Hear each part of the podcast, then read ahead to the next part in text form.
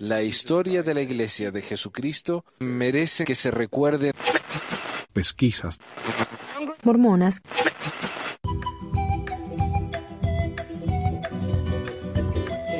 Hola a todos, bienvenidos al Instituto de Pesquisas Mormonas. Hoy está el día 27 de noviembre de 2022. Yo soy Manuel y con nosotros tenemos a Gaby eh, acompañarnos en comentario. ¿Cómo va Gaby? Muy bien. Acá son las 2 de la tarde. Dos de Calor. la tarde, acá son las 10 de la mañana. Eh, Calorón. Me que- de.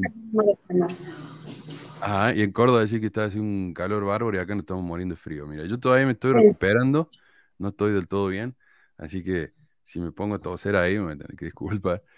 Eh, un anuncio, no sé, si me vienen escuchando hace rato, ustedes sabrán que en diciembre me tomo el, el mes libre, pero como no hubo programa la semana pasada, vamos a tener un programa en diciembre y después ya sí, ya me, me saco el, el- el mes libre. Y, o sea que la semana que viene es la última del año, de la temporada.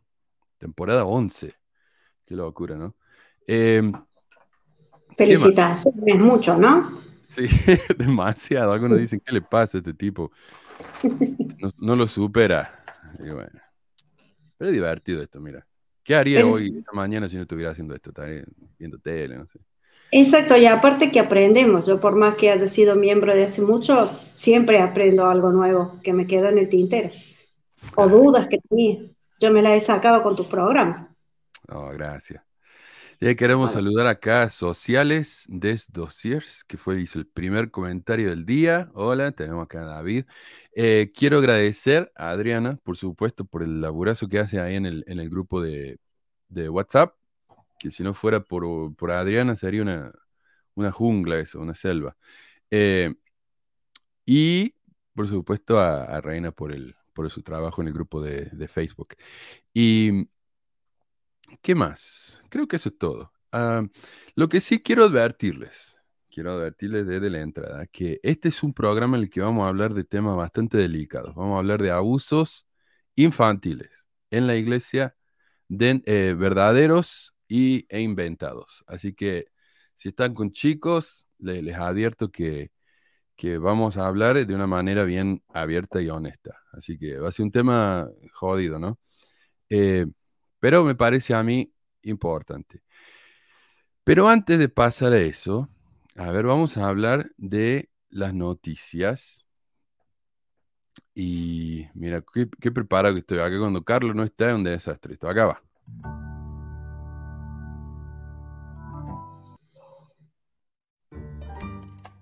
Ahí va. Eh, mira, ¿viste esto vos, eh, eh, Gaby? Jamás ¿Sabes en mi... No, no tengo idea qué es. Eso es una estatua de José Smith, No, jódeme. de bronce, no es de oro, es de bronce. Eh, Ya, ya. en la India, sí. Y me han mandado Ah. varias noticias sobre eso.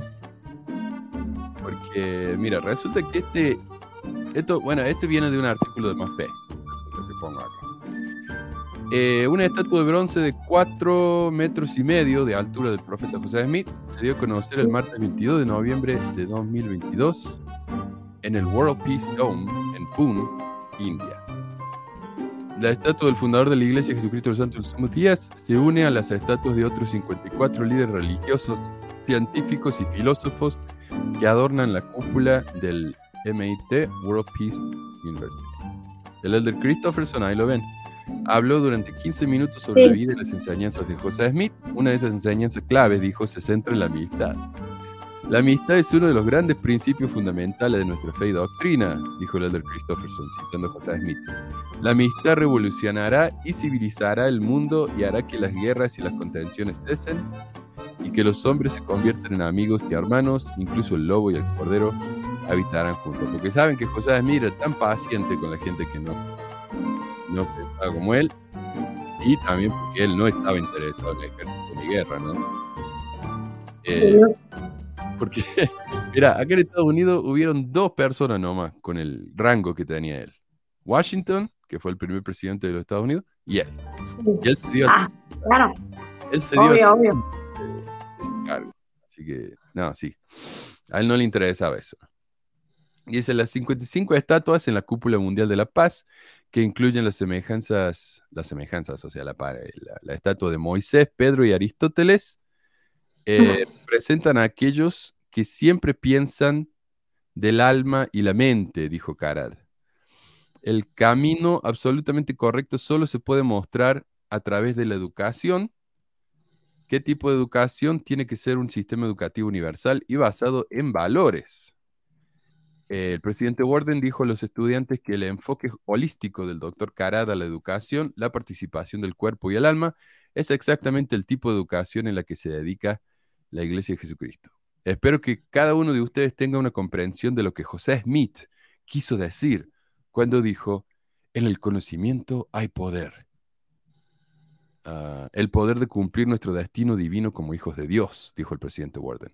Mi deseo en esta ocasión es que aquellos que entren en esta cúpula y en esta universidad sientan una medida de ese poder mientras experimentan este espacio sagrado. Porque ya sabes, la iglesia nunca enseñó nada que no estuviera lejos de la verdad y cada vez que enseñó la verdad la enseñó absolutamente completa, ¿no? Así que, obviamente. Hola, Meli. Hola, hola. Bien. Y mira, Eh, uno de estos acá en el medio es el doctor Carad, ese del que hablan, eh, que es el fundador de la universidad, algo así, no, no entiendo bien de qué se trata. Pero esa es la posición de él. Él siempre pone las manos juntas, así, viste, como en forma de, de oración, de rezo. Pero, y entonces todos están haciendo la, la misma pose que está haciendo él. Pero por Dios, mira, si eso no parece que estuvieran rezando a José Smith. Ay, no, sí. Ah, tiene No que sé si, o que se estaban burlando. Ah. Sí, no, no sé, este. Uh, la música está muy fuerte, me dice. Sorry. Ve, cuando no está Carlos acá, no, no sé qué estoy haciendo. Eh, el Salt Lake Tribune agrega que se está construyendo un templo en la India, en donde hay 15.000 miembros de la iglesia. 15.000. Como hay 15.000, necesitan un templo, obviamente. Así que no me sorprendería que todo esto, ¿no? De la estatua, no sea más que una propaganda para la iglesia, ¿no? Como para engrasar la rueda de la burocracia, no sé qué. O sea, cuando este domo fue construido, hicieron 54 estatuas. Vino con 54 estatuas. Ahora, Mm. cuatro años más tarde, agregan una más. ¿Sabes qué pasa, Manu? Sí. Que eh, tengo entendido que la India está por convertirse en el país, eh, de aquí en unos años, en el país más poblado. Y creo que les vendría súper como buena propaganda, o eso creen, el, el lograr tener un templo en un país, este, porque digo, China, no, que yo sepa, ¿hay, hay templos en China? Hay en- Este, Ah, Hong Kong, pero eh, ahora que China lo va a anexar, capaz que tenga que desaparecer. Ajá, o sea, ahí hay ciertas áreas, hay ciertas áreas en donde no han podido ingresar y yo siento que es, es parte del racismo, a lo mejor es una idea equivocada, ¿no? Quien, igual me equivoco, pero, pero esto así como, como que le- lo, lo van a hacer por, por la imagen, a lo mejor por la idea esta medio que, que consideran, porque son, son, ay, ¿cómo decirlo sin que suene feo? O, o- yo creo que ven a, a la gente en la India de la misma, eh, como exóticos, ¿no?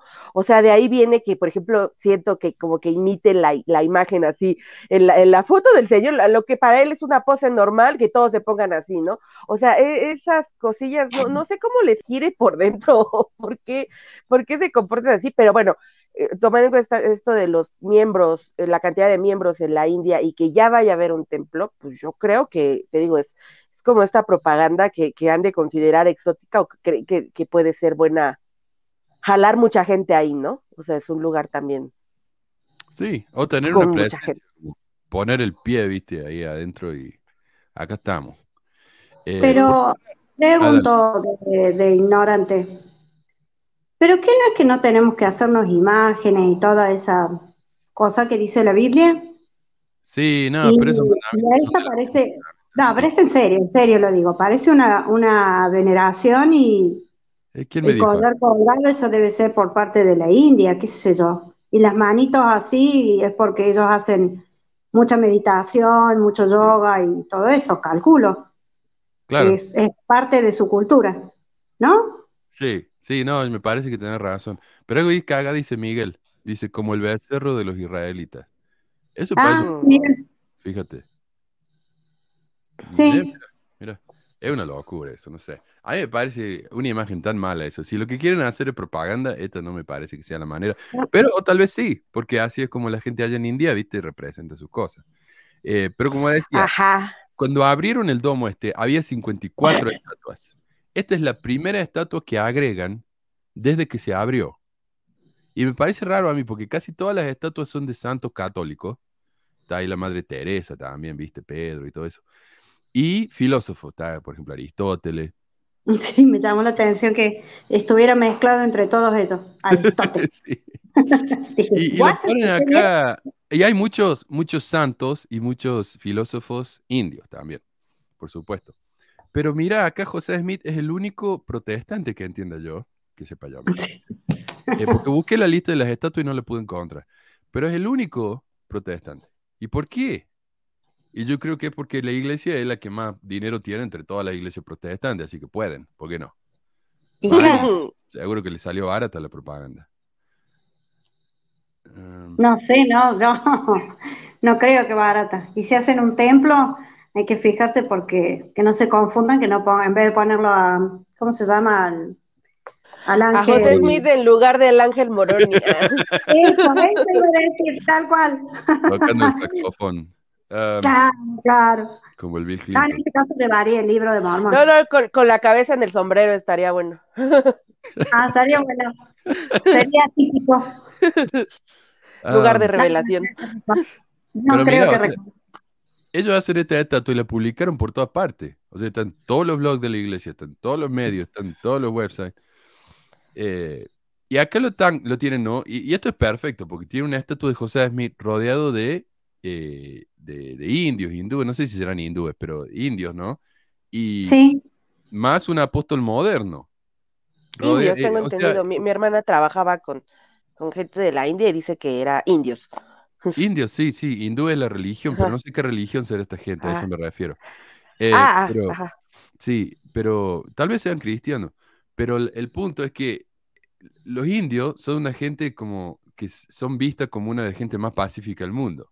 O sea, acá había un tipo que tenía una secta, que era una, no era una secta religiosa, era un grupo de, se llama Nexium, que era de, eh, ¿cómo se llama? Que te ayudan a sentirte mejor, ¿cómo es?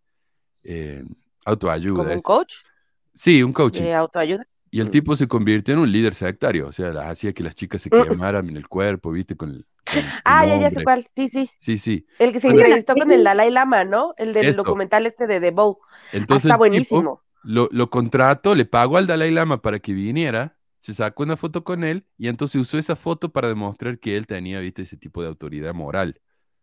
Pero está de moda eso, sacarse, ¿viste? Foto con, con gurús indios y, y así que acá lo tenemos la iglesia haciendo lo mismo, mira. Y prácticamente. 60 años después de John Lennon, ellos también lo hicieron. Eh, Qué mal Ahora- que son. Y todos sabemos que es como para limpiar la imagen a lo mejor de, de Holland diciendo que saquen sus mosquetes. No, no, no. O sea, miren, son súper pacifistas. Nada que ver. sí, sí, sí, sí.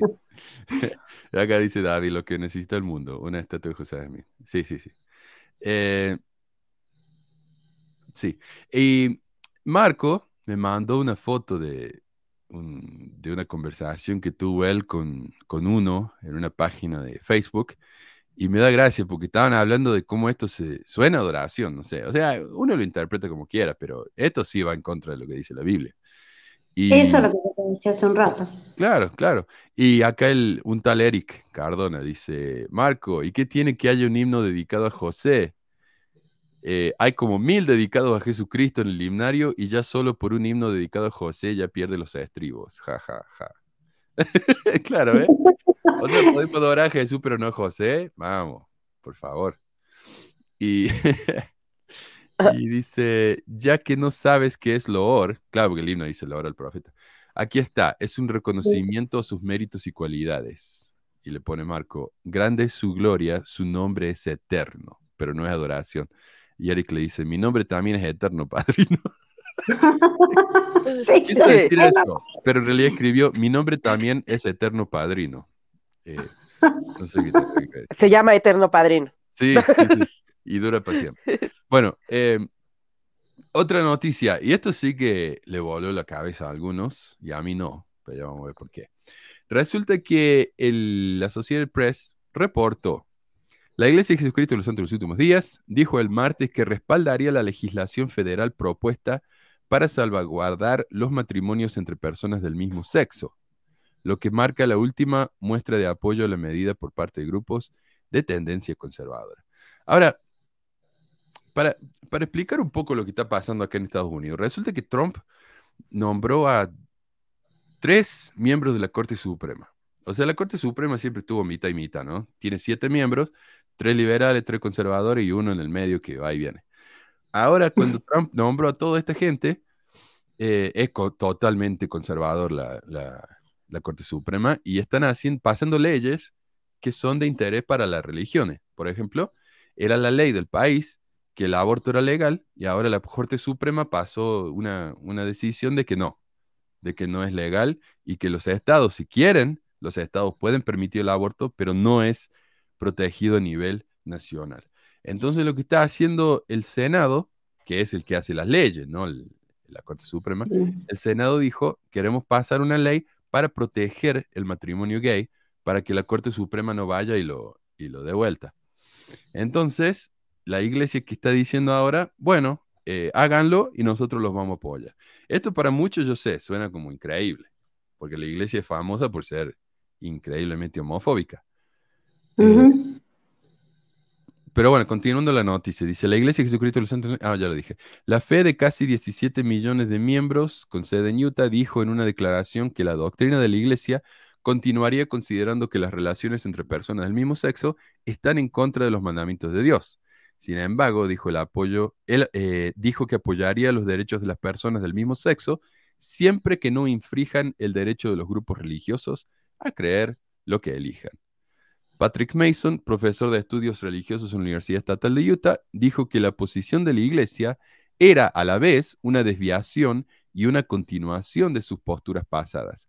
Respetar las leyes, pero trabajar para salvaguardar la libertad religiosa y garantizar que no se vean obligados a realizar lo mismo. A, realizar matrimonios sexuales o concederles la sanción oficial de la Iglesia. ¿Qué me decía? Ah, perdón, o sea, yo, yo quiero de verdad entender ¿qué significa el que les, según ellos, el que se les pueda quitar la libertad de creer? O sea, a ver, ¿qué, implica eso? Porque no es lo mismo la libertad de creer que la libertad de culto, o la libertad de creer lo que a mí se me hinche la gana, este, eh, a, diferencia de, imponer que la gente viva de acuerdo a mis creencias. O sea, ahí, ahí creo que ahí hay un asunto que, que juegan con este discurso y, a mí me parece, este, pues que es de donde se aprovechan, ¿no? Para soltar todo su veneno, pero querer sonar muy buena ondita. Este, así de, así sí déjenlos, pero respeten, no, no, libertad de este, religión, o como libertad religiosa, y no sé qué tanta cosa proclaman. Este, dice, ok, sí, pues nadie te está, nadie está invadiendo tus iglesias, evitando tu culto los domingos, este, nadie te va a hacer algo por ir al templo o por cantarlo ahora al profeta o hacer un estatua a José Smith. o sea, no, pasa nada, ¿no? La, gente te puede criticar porque la gente es libre de criticar. O sea, no, no recuerdo quién era este comentario que decía, mira, tú eres libre de creer una pendejada y yo soy libre de decirte que tú crees una pendejada. Y tú eres libre igual de creer que yo soy un pendejo, ¿no? no, no, hay problema. Es, como mutuo, pero eh, la libertad está en podemos decírnoslo y no pasa nada.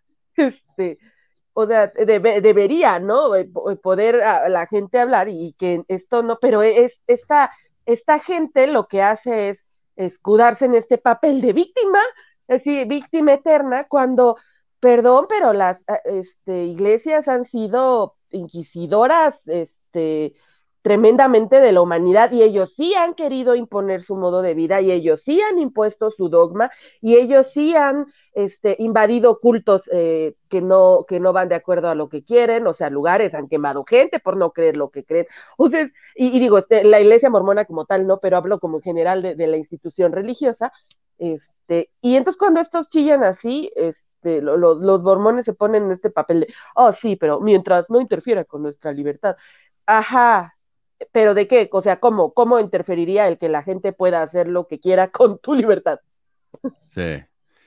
Ah, sí, acá te, te dicen Meli, lenguaje.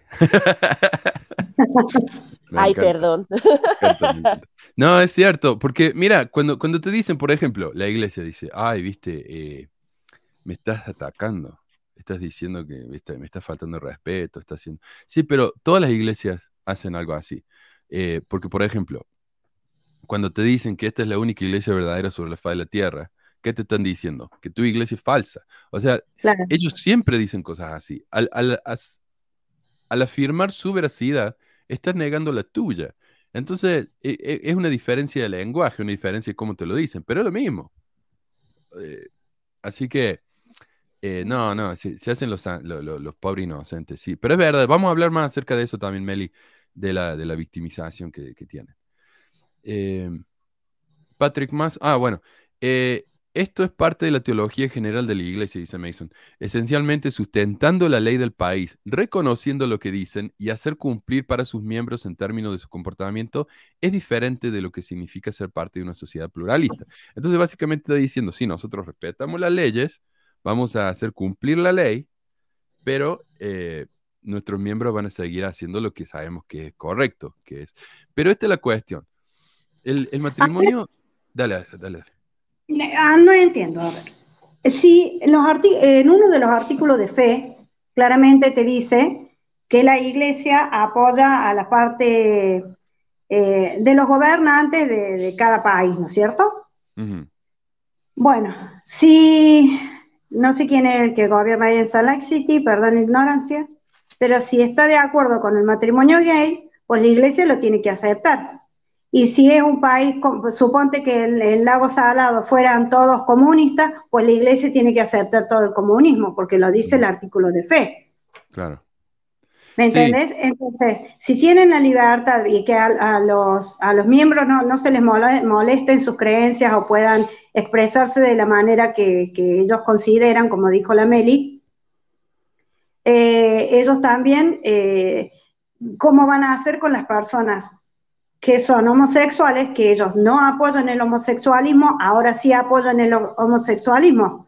¿Por qué? ¿Por, por seguir el artículo de fe o porque les conviene o porque Dios, nuestro Padre Celestial, cambió de idea. Ajá. Sí, y, y esta es la contradicción de lo que dicen acá, para, pero antes quiero leer lo que dice Reina acá. Un amigo homofóbico casi le da un infarto con esa noticia y niega todo, aún viendo la publicación. Me mandó a arrepentirme y que no me salvaría. Eh, y yo le dije que me iré al infierno, que allá estarán los que me encantan y que habrá un gran festival eterno. Sí. A mí me encantaría preguntar a mis compañeros de trabajo qué piensan, porque tengo unos compañeros bien homofóbicos, bien transfóbicos, y me encantaría saber qué piensan sobre esto. Pero, no sé, para no, para no levantar la perda, y viste, yo me callo, pero ya, eh, eh, me, enca- me encantaría saber. Pero, mira, lo que quiero aclarar es que la- el matrimonio del mismo sexo acá en Estados Unidos no es ley. O sea, hay, hay una diferencia entre que algo sea una ley y que algo no esté prohibido, ¿verdad? O que eh, Ah. los estados, acá en Estados Unidos, por eso se llama Estados Unidos. Todos los estados en realidad pueden hacer sus propias leyes. Pero una vez que se convierte en ley federal, todos tienen que obedecerla. Eh, y sin embargo, por ejemplo, la marihuana es ilegal a nivel federal, pero algunos estados lo permiten. Entonces, es confusa la situación. Pero el matrimonio gay no es ley todavía. Simplemente está aprobado, pero no está, por ejemplo, en la Constitución, no hay una ley que lo Pero, apruebe. sí- Entonces, pero sí se casan, ¿no es cierto? ¿Perdón? Pero si se casan. Sí, sí, uno se puede casar en cualquier parte de Estados Unidos. Eh, porque ya ha sido pasado, ¿no? Por la, por la Corte Suprema, que la Corte Suprema no hace leyes. Ese es el Senado. La Corte Suprema simplemente interpreta la Constitución. Y ellos dijeron, no, eh, el matrimonio del mismo sexo es constitucional, pero no hay nada en la Constitución que diga el matrimonio del mismo sexo es legal. Entonces, están con miedo de que la, la, que la Corte Suprema nueva cambie de opinión. Entonces, en realidad, el matrimonio legal no es ley todavía. No es ley. Y, y a mí me parece raro que la iglesia dice que ellos eh, sustentan la ley cuando esto no es ley todavía. Porque cuando la- el en California estaban tratando de pasar la ley para que el matrimonio eh, del mismo sexo fuera legal en California, la iglesia se opuso. Pero ahora están a favor. Entonces es una contradicción, ¿no? en sus propias prácticas y en sus propias enseñanzas. ¿Y no crees que sea porque saben que a lo mejor hay posibilidades altas de que, pues no, o sea, de que la corte haga algo por echar para atrás, o sea, por eso utilizaron esa palabra, o, o a lo mejor estoy muy conspiranoica. Eh, pero no entendí a qué te referís. O sea, me refiero a que ¿qué, qué grado de influencia tiene la política, eso que es más bien pregunta, porque no, no lo sé allá tanto. ¿Qué tanta influencia puede tener la, la iglesia, el estado de Utah o no sé, en a lo mejor, este, o sea, hay, senadores de, de, ahí que puedan proponer algo, no sé, influir en la ley a nivel federal, creo a eso me refiero. sí. Sí, y esa es la cuestión ahora. Tenemos 100, porque tenemos 50 estados en, en, este país. 50 estados, cada estado tiene dos representantes en el Senado. Entonces, tenemos 100 senadores. En este momento, el Senado está dividido 50-50. Entonces, para poder pasar una ley, y está tan dividido todo ahora que para poder pasar una ley necesitas a un senador del otro lado o a un par de senadores del otro lado. Y hasta ahora los senadores de Utah dijeron, gracias a que la iglesia propuso esto, que ellos van a apoyar el matrimonio gay. Y, los senadores de acá, bueno, es Romney, Mitt Romney y Mike Lee, que Mike Lee es una basura absoluta. Así que yo creo que Mike Lee necesita que la iglesia le diga, Mike Lee, ponete las pilas, anda, vota por esto, y él lo hace. Eh, pero sí, ¿Es con el que, se entrevistaron? ¿El, ¿El, que aparece en los videos es ese? No.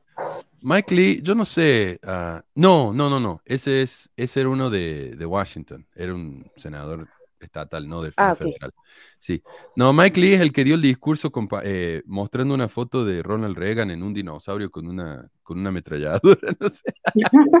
oh, por Dios, no he visto eso, tengo que verlo. Mike Lee dijo que Trump era el capitán Moroni. Eh, sí. No. y si fue un capitán Moroni a lo del Capitolio, ¿no? Se andaba un ah, sí, otro más, sí. bueno, entonces no, esto es muy, muy contradictorio todo esto. Eh, pero la iglesia sabe que necesita hacer esto para limpiar su imagen y también porque, mira, acá te, te, te voy a agregar una cosa más, que alguien escribió una carta al Washington Post y dijo algo que tal vez le aclare mejor la situación. ¿Por qué la iglesia está dispuesta a hacer esto? Dice, desde 2008, cuando la Iglesia Jesucristo del Santo respaldó la Proposición 8 de California para prohibir el matrimonio entre personas del mismo sexo, la Iglesia ha estado tratando de superar una reputación homofóbica. Sin embargo, el apoyo de la Iglesia a la legislación actual no refleja necesariamente un cambio progresivo debido a que el proyecto de ley incluye una enmienda que permite a las organizaciones religiosas negar servicios, instalaciones o bienes para las bodas entre personas del mismo sexo, la legislación es, en última instancia, una protección en lugar de una amenaza. Así que la iglesia ha pivoteado en su enfoque, pero no en sus prácticas. En lugar mm. de pelear una batalla perdida contra la legislación del matrimonio entre personas del mismo sexo, como lo hicieron en 2008, los líderes mormones han cambiado de táctica, pero no de actitud. Entonces, es, lo mismo que hicieron cuando pasaron esa ley de protección a los LGBT acá en Utah, que era protección en vivienda, en trabajo. Ellos decían, mira, no se puede discriminar a una persona por ser eh, gay, eh, lesbiana, trans o lo que sea. No se puede. A menos que la persona discriminando sea una religión. Entonces ahí sí podemos discriminar. E, eso era parte de la ley, en la que dice no se puede obligar a una iglesia que contrate a una persona gay. Eso estaba escrito en la ley. Entonces por eso la iglesia lo apoya. ¿Qué pasa ahí, Manu? Y creo que es donde no sé, al menos para mí donde está el conflicto. Mira, de verdad que sí, que si hay gente que quiere ser así, culera, culera, culera. Este, y, y pensar, este, eso y lo que sea, ok. Si se quieren reunir y tener sus creencias, el asunto yo creo que aquí es que ya la iglesia emplea gente. O sea, eh, creo que el, crimen de los mormones, más allá de sus creencias, porque, porque a lo mejor es este, eh, en este mundo tan diverso, las creencias son un campo peligroso para legislar. Es imposible hacerlo. ok, va, va, te la compro. Las iglesias tienen derecho a, en su esencia, a discriminar lo que quieran, no dejarlos entrar a su culto, no los casen. El problema es que la iglesia y la, esta iglesia en particular, por la forma en la que está organizada, ya hay gente que su vida depende de esta iglesia y que lo que hablamos el otro día de los empleados, por ejemplo, ¿no? O sea, ya de estas situaciones que están afectando tu vida más allá de lo que quieras o no creer, este, o, o, o lo que sea, sino que ya empieza, te puedes quedar sin trabajo, en el caso de, de algunos allá, ¿no? A lo mejor en la universidad, que tienes que apegarte, o sea, que no puedes, ellos tienen estudiantes que, que una, lo que sí debería haber también, así como tienes de, derecho a creer lo que sea, aunque sea muy culero, eh, este, esa de libertad, ¿no? Esta, es, esta frase de tu, tu, libertad, este, ¿cómo termina? ¿Dónde empieza la mía o algo así? Este, o sea, es válido, pero, pero el problema es que ya por la forma en la que está estructurada, ya por la forma en la que influye en la vida, o sea, porque el que yo diga que son, son libres de crear algo muy culero no quiere decir que, son libres de culpa por el daño que causan por esa creencia culera, pero me refiero a que, ok, este, ¿Debería haber leyes que sancionen el discurso de odio? Sí. Pero de eso a leyes que sancionen la, la creencia en sí como tal, eh, pues yo me veo así como que medio complicado, ¿no? Ahí a lo mejor legalmente, no lo sé, si hay algún abogado por ahí, este, o abogada sabe, sabe cómo se podría este, hablar de esto, pero pienso así como el problema ya es el poder que tiene sobre la vida de la gente en otros rubros que no debería, no tiene nada que ver con la religión, a veces como tu trabajo, sobre todo para la gente que vive allá. Este, no lo sé, a lo mejor estoy equivocada. Sí, y sí, la iglesia contrata un montón de personas gays sin saberlo, pero si saben que lo es, le van a decir que no. Y han estado pasando entonces leyes tratando de, protegerse a sí mismo, y, y, con esto están haciendo exactamente lo mismo. O sea, están diciendo, sí, si los gays se quieren casarse, que se casen. Lo único que sí, nosotros apoyamos esta ley porque esta ley nos protege a nosotros en contra de casarlos. Y fíjate que dice no solamente en contra de casarlos, de hacer la ceremonia, sino que también se protegen de siquiera tener que ofrecerles la capilla para que se casen ahí. Ni eso pueden hacer. Así que bueno, y a mí me parece bien. O sea, si yo fuera una, persona, o sea, siendo lo que soy, ¿no? Que yo soy odio a la iglesia, lo que sea, eh, eh, de nuevo, como institución, no a las personas, pero yo, la iglesia me cae muy mal. Entonces, ¿por qué yo querría hacer mi boda en la capilla? O sea, ¿por qué me voy a arruinar el día haciendo eso? Pero estos piensan que los, las parejas gay lo van a hacer a propósito, nomás que para molestarnos a ellos. O sea, las personas gay tienen muchas más cosas que preocuparse que esta iglesia, viste, de, de, tres miembros locos. O sea, no, la gente no vive así como ellos creen, tratando de molestarlos a ellos. Sí, eh, y, la parte peligrosa de sus creencias que se vuelven un culto es, ok, vas a tener dentro de tus seguidores que algunos quieren creer cosas de mierda que te hacen daño, pero habrá algunos que digan, ¿sabes qué? Creo que no. Y entonces no, no tendrían, no deberían tener este derecho, o, o, ahí es donde entran, ¿no? Ya de lastimar a la gente que a lo mejor quiere salir, o sea, que está dentro de la misma comunidad de la iglesia y que no puede libremente declarar lo que siente, este, o, o, a quien, a quien ama, ¿no? Este, o amar, eh, o siente que no pueden, o que tienen que morir. Esto, deberían tener la libertad de poder salirse sin ser este, quemados en la plaza de la vergüenza, ¿no? Mormona. Claro. Sí, con la, con la letra escarlata, no, es verdad. Pero mira, esta mentira de que eh, el gobierno los va a obligar a hacer algo que ellos no quieren, se ha delatado como tal, como una mentira. Porque este era el argumento que decían, que usaban en esa época, ¿no? Para oponerse al matrimonio gay. No, no es que nosotros odiemos a los gays, es simplemente que si les permitimos el matrimonio gay, nos van a obligar a que los casemos. Pero esto nunca fue parte de la discusión en realidad. Mira, eh, a ver, en 2009, el mismo Oaks Vader dijo, a ver si lo tengo acá ahí está. La libertad religiosa necesita ser defendida contra los reclamos de los derechos humanos recientemente afirmaron. O sea, nos tienen que proteger. La iglesia está por encima de los derechos humanos. Que, sea, que se entienda eso. ¿ah? Y él mismo lo dice acá. Los llamados principios de Yogyakarta, publicados por un grupo internacional de derechos humanos, piden a los gobiernos que aseguren que todas las personas tienen derecho a practicar sus creencias religiosas independiente de su orientación o identidad sexual.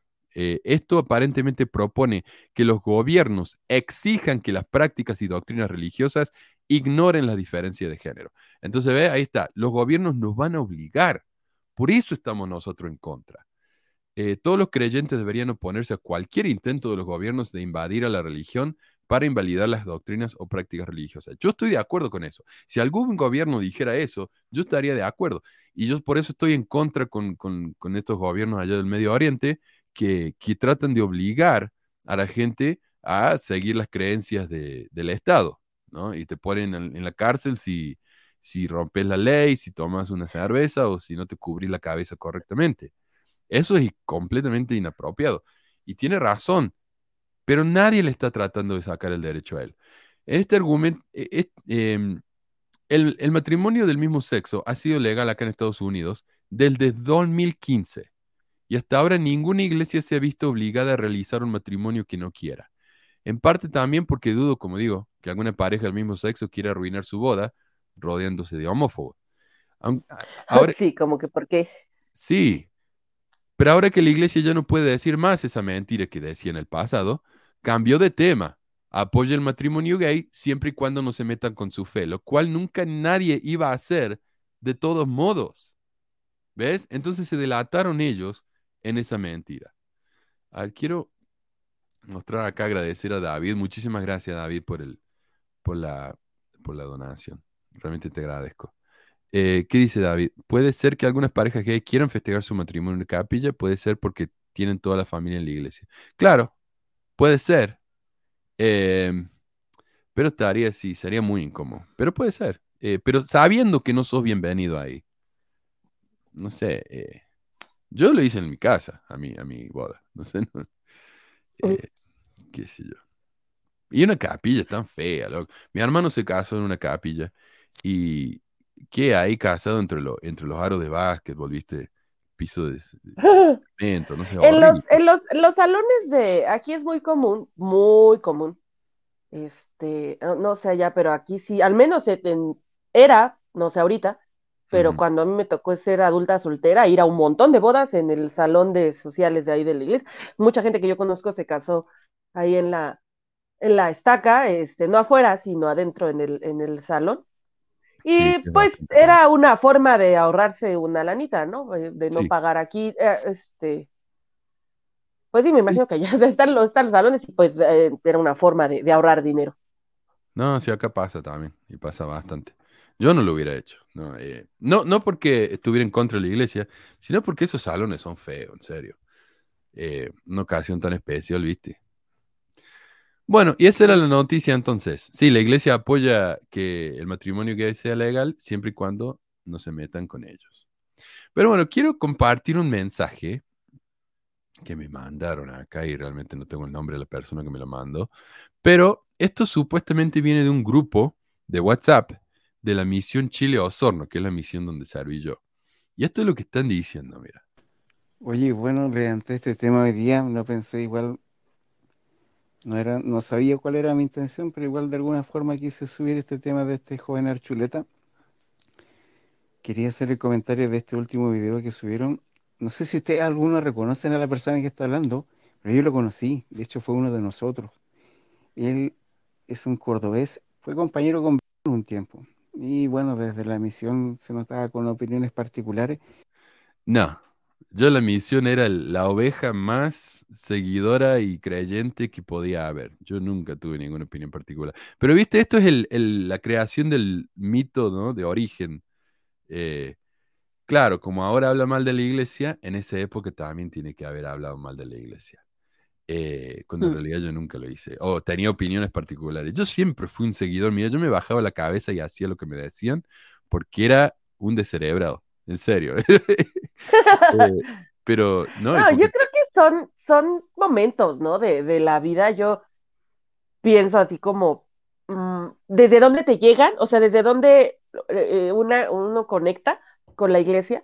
Porque algo, lo que ha sido mi trabajo así personal salir es darme cuenta que las cosas que a mí me gustaban de la iglesia, pues son cosas que en general me son importantes, ¿no? El énfasis en la familia, a mí me importa mi familia, este, esta idea de, vivir para servir, porque creo que el mundo necesita eh, menos egoísmo, o sea, cosas que auténticamente yo creo son con, lo que yo conectaba en el discurso de la iglesia. Y la otra parte, lo que hacía más bien mi cabeza era como, mejor evado esto, porque, o sea, ya fue imposible darme cuenta que en algún punto, o sea, cuando entré a la universidad pública y realmente empecé como otro cuestionamiento más profundo, pues me di cuenta que había cosas que se, que como que no, y, y, pues fue cuando dije, pues me salgo de aquí, aunque todavía iba con toda la carga de culpa de, ay, híjole, y si sí me voy al infierno, pues prefiero el infierno que, que ir a lo mejor en contra de mí, egoísta puede ser, pero sí yo también era como, no creo que es, es que es desde uno, es desde donde uno conecta, porque hay quien le conecta directamente con el racismo y la homofobia y todo lo feo que tienen, pero hay quien no. Sí, no, es verdad. Eh, pero yo en esa época era muy, muy, muy, eh, yo estaba totalmente, casi 100% detrás de la iglesia en todo lo que enseñaba. Yo era un, en serio, era una oveja total. Pero claro, acá ve, me inventan el, el origen a mí, diciéndome que ya en la misión yo tenía opiniones particulares. ¿Qué decías, Gaby? Sí, ¿sabes por qué no es creíble lo que dice? Porque yo, que eh, tampoco no quiero ir a la iglesia, ni, no quiero volver ni nada, pero eh, cuando yo estuve en la misión, yo era re obediente a todas las cosas que pedían y quisiéramos. Sí, estuve en mis momentos de, de trunky, como se dice, pero yo era obediente y yo fui porque realmente quería, no iba por, por tarada, por cagarme de frío, cagarme de calor, caminando, golpeando puertas. ¿Me entendés?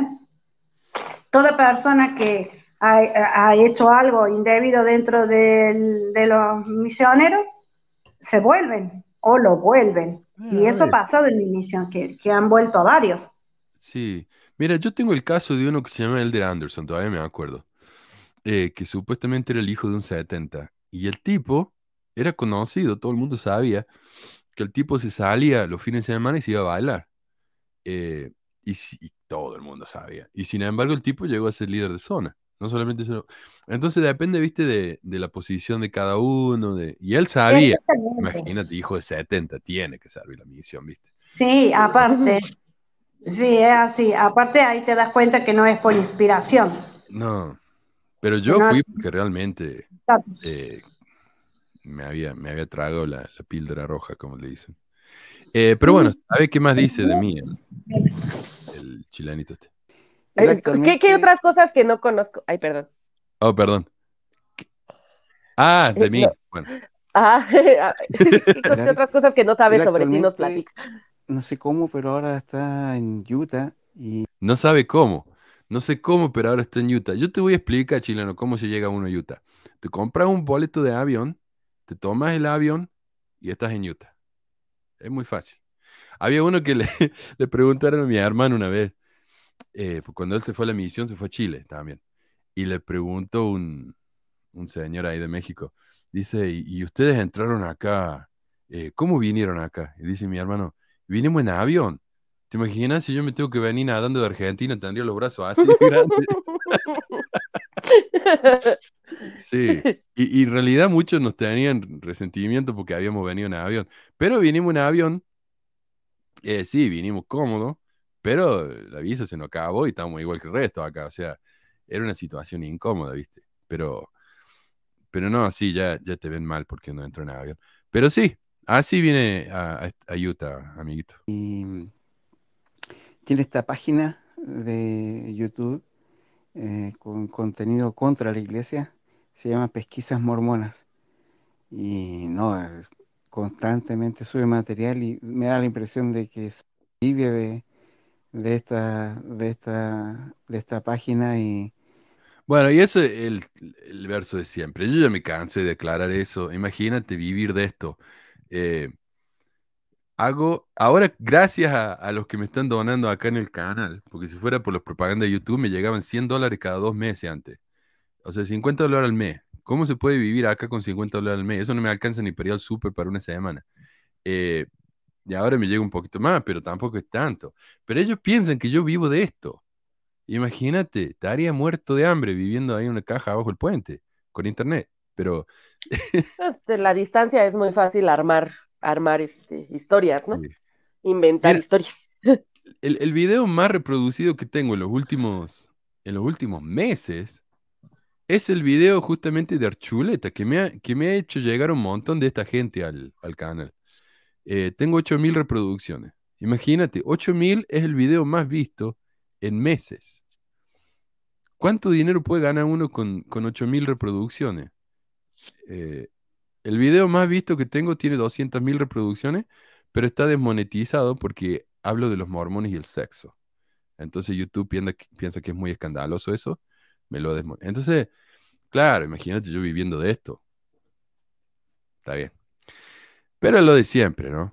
A ver qué más dice el... Ojo con, meterse mucho ahí, de, de escucharlo mucho rato.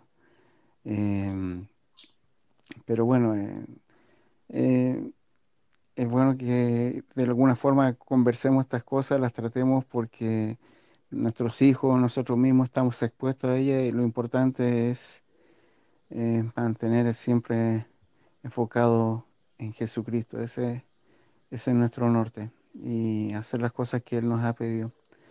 Les quiero mucho.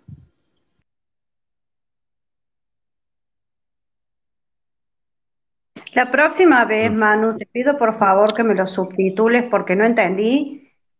Muy cerrado tu chilenasco. No entendí muy bien. Yo hablo bien No chileno. quiero, No, lo que- nada más. Pero Lo que dijo ahí es no. que tengan cuidado con escuchar mi programa, porque el norte de ellos es El Salvador, es Jesucristo. Y si me escuchan a mí, dice, nuestros hijos tienen acceso a estas cosas. Imagínate, los hijos van a escucharme a mí. Y bueno, se lo, lo voy a condenar todo. Eh, es que vos sos Corior. Corior, sí. Sí, nada menos de Corior. Eh, Corior o Satanás directamente. Em, pero si alguien conoce este grupo, conoce al señor este que está hablando, me encantaría conversar con ellos y mostrar. Yo le, incluso le muestro lo- los papeles de lo que hago acá para que dejen de mentir sobre mí. Porque esto es, me- o sea, mentir sobre una persona para defender a la iglesia, me parece a mí que es un pecado, porque va en contra de los mandamientos.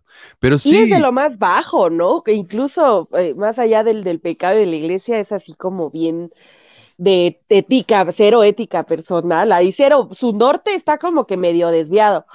Sí, sí, es una cobardía hablar detrás de la gente, ¿viste? Inventarle motivaciones.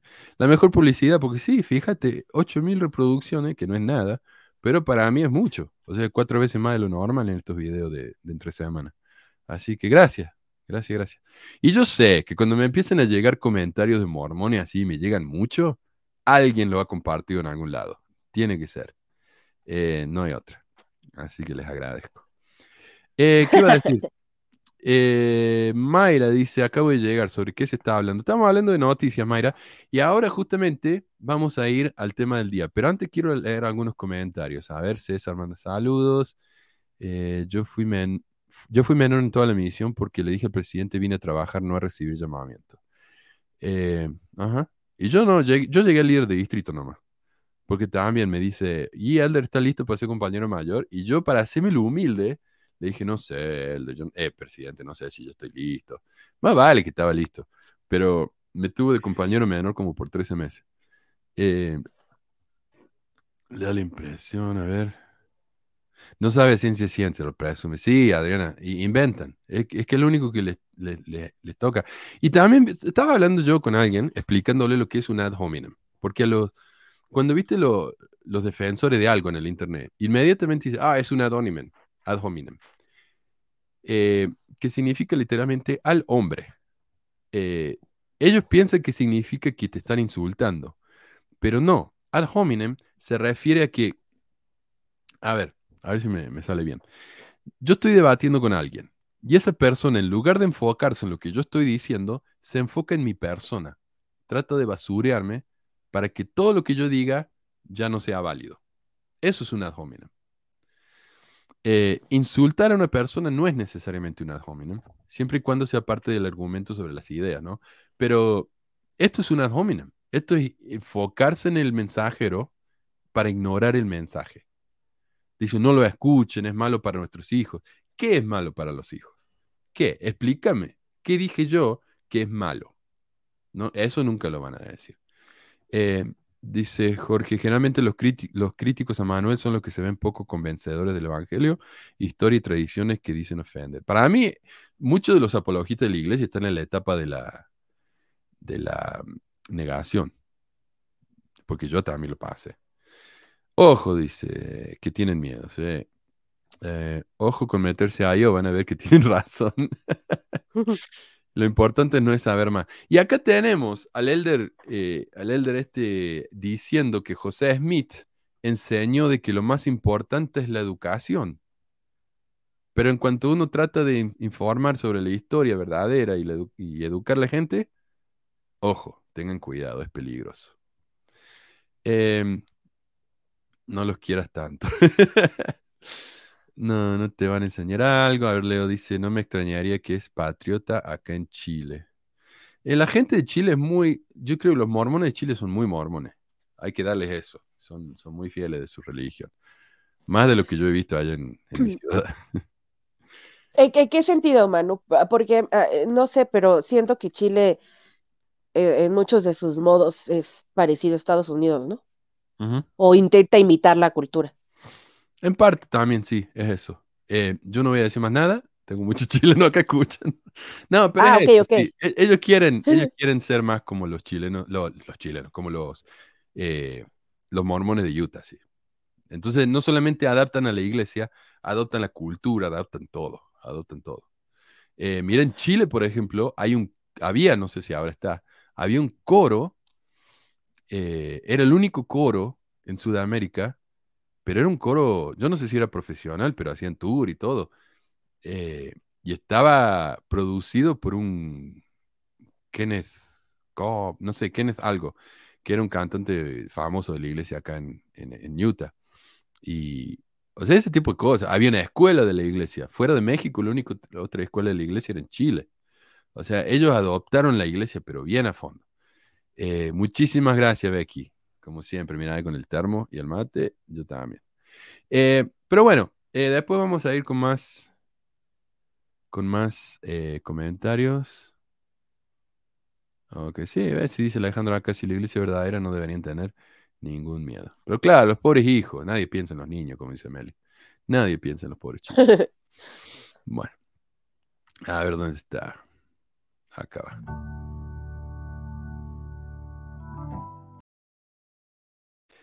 Y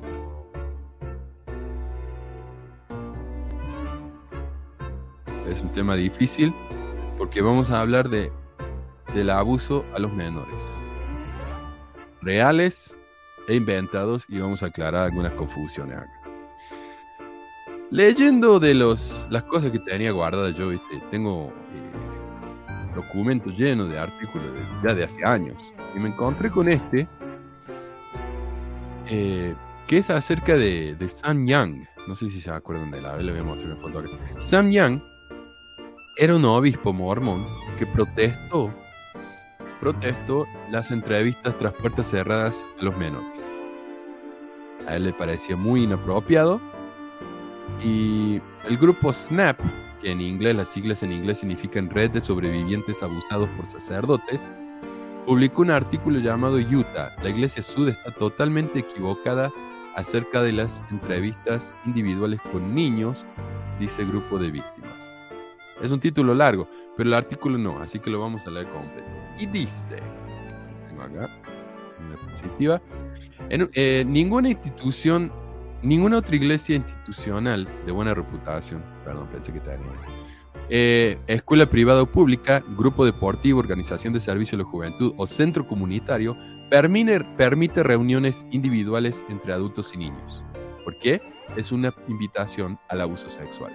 ¿Por qué la Iglesia Sud respalda esta horrible práctica? Esta semana, bueno, hace cuatro años, la Iglesia Sud defendió la práctica de entrevistas individuales entre funcionarios eclesiásticos de alto rango y miembros de la congregación de 12 a 17 años, diciendo que las entrevistas personales son una parte importante de, perdón, de ministrar a los miembros de una congregación. En estas, oh, entrevistas muchos de los adultos preguntan a, los niños sobre sexo, masturbación y pornografía. Esta semana, la Iglesia Azul def- defendió la realización de entrevistas individuales entre funcionarios.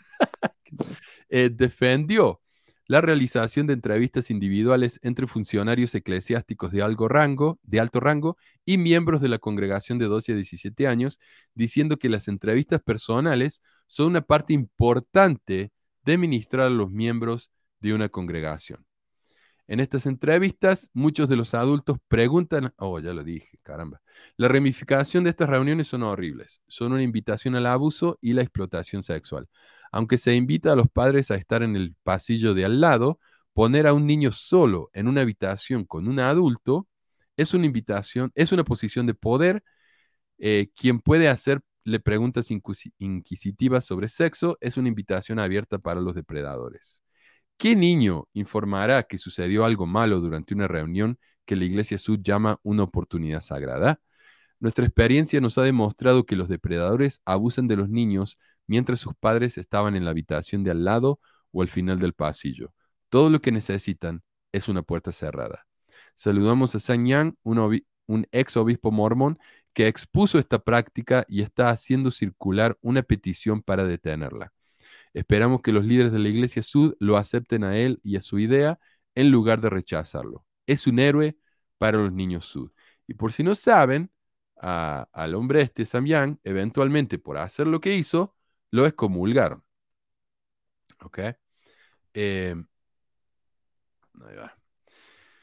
Es que las entrevistas sí son parte esencial necesaria porque es la forma en la que establecen el control desde pequeños. O sea, se acostumbran a tener que estar dando constantemente reportes de su conducta y a ser corregidos, y es esto, es, una situación ahí de, del adoctrinamiento, ¿no? O sea, no tendría que ser porque estamos hablando de menores de edad, porque estamos hablando de este eh, niñas, niños o, jóvenes que a lo mejor todavía ni tienen por completo el, cerebro desarrollado y ya se les está enseñando a que tienen que estar dando cuentas, ¿no? Y además de eso, y ya como una cereza en el pastel, el peligro al que se exponen justamente a que alguien abuse de ellos en estas entrevistas, obispos que se excitan escuchando este, las historias o que, ah. Sí, mira, acá Leo aclara, Chile es ultraconservador a revistas. No estoy seguro que quiera decir eso, pero bueno, sí. Eh, ¿Sabes que Estados Unidos, cuando, cuando estaba tan en contra de la, del, comunismo eh, y estaba promoviendo eh, este movimiento más liberalista, Chile lo, asumió y mandaron a, economistas libertarios acá de Estados Unidos a Chile y le ayudó muchísimo a la economía de Chile en Santiago, mientras que los alrededores de Chile, viste, el, norte y el sur se morían de hambre, eh, pero Santiago estaba bien. Ah, y acá dice Aaron, Kenneth Cope. Sí, ese era el cantante. Eh, yo incluso tenía un par de discos de él en la misión. Eh, dice, si piensas que los más mormones están en Chile es que no conociste a los brasileños. Oh, son muy mormones allá. Sí, la verdad que de los mormones Brasil no sé nada. Eh, bueno, pero continuemos. en un, el Desert News respondió a este artículo con el suyo propio y dijo, en un comunicado de prensa de esta semana, la Red de Sobrevivientes Abusados por Sacerdotes, o SNAP, conocida por sus encomiables esfuerzos de vigilancia en, nombre de las víctimas de abuso, expresó su preocupación con respecto a las entrevistas individuales entre los líderes locales de la Iglesia Santo de los Últimos Días y feligreses adolescentes, llamando a tales conversaciones una invitación para el abuso. La mayoría de los que entienden el mormonismo saben que la relación entre los líderes santos de los últimos días locales y los jóvenes no es una invitación para el abuso, sino una parte integral de un entorno que fomenta el progreso moral y espiritual entre los adolescentes mormones. Y como decís vos, Meli, es, es muy importante en la iglesia tener la entrevista con el obispo, pero realmente es necesario tener una entrevista con un menor para hacerle este tipo de preguntas. O sea, me parece a mí que lo más sano sería enseñar a los padres que tengan este tipo de entrevista con sus hijos. Eh, porque, no sé, ah, mira, yo a los son, yo me bauticé a los 12, 12, creo. Y, sí, a los 12. Y el, el, obispo, la primera entrevista que tuve con él, me preguntó si yo me masturbo. A los 12 años muchos chicos sí se masturban, pero muchos no tienen ni idea de lo que es. Eh, entonces, y yo que sabía lo que era, me puse muy incómodo. O sea, yo me quería ir, yo quería salir corriendo. Es muy feo eso, ¿viste? Entonces, me parece a mí que tal vez eso sería lo mejor. Decir, bueno, este chico no tiene padres miembros de la iglesia. Entonces déjalo ser, loco. Y después cuando cumple 18, entonces ahí tenés ese tipo de entrevista. Pero a esa edad es, no sé, no sé. Tal vez puedes decir, bueno, los 16 ya son suficientemente maduros, tal vez a esa edad pueden empezar.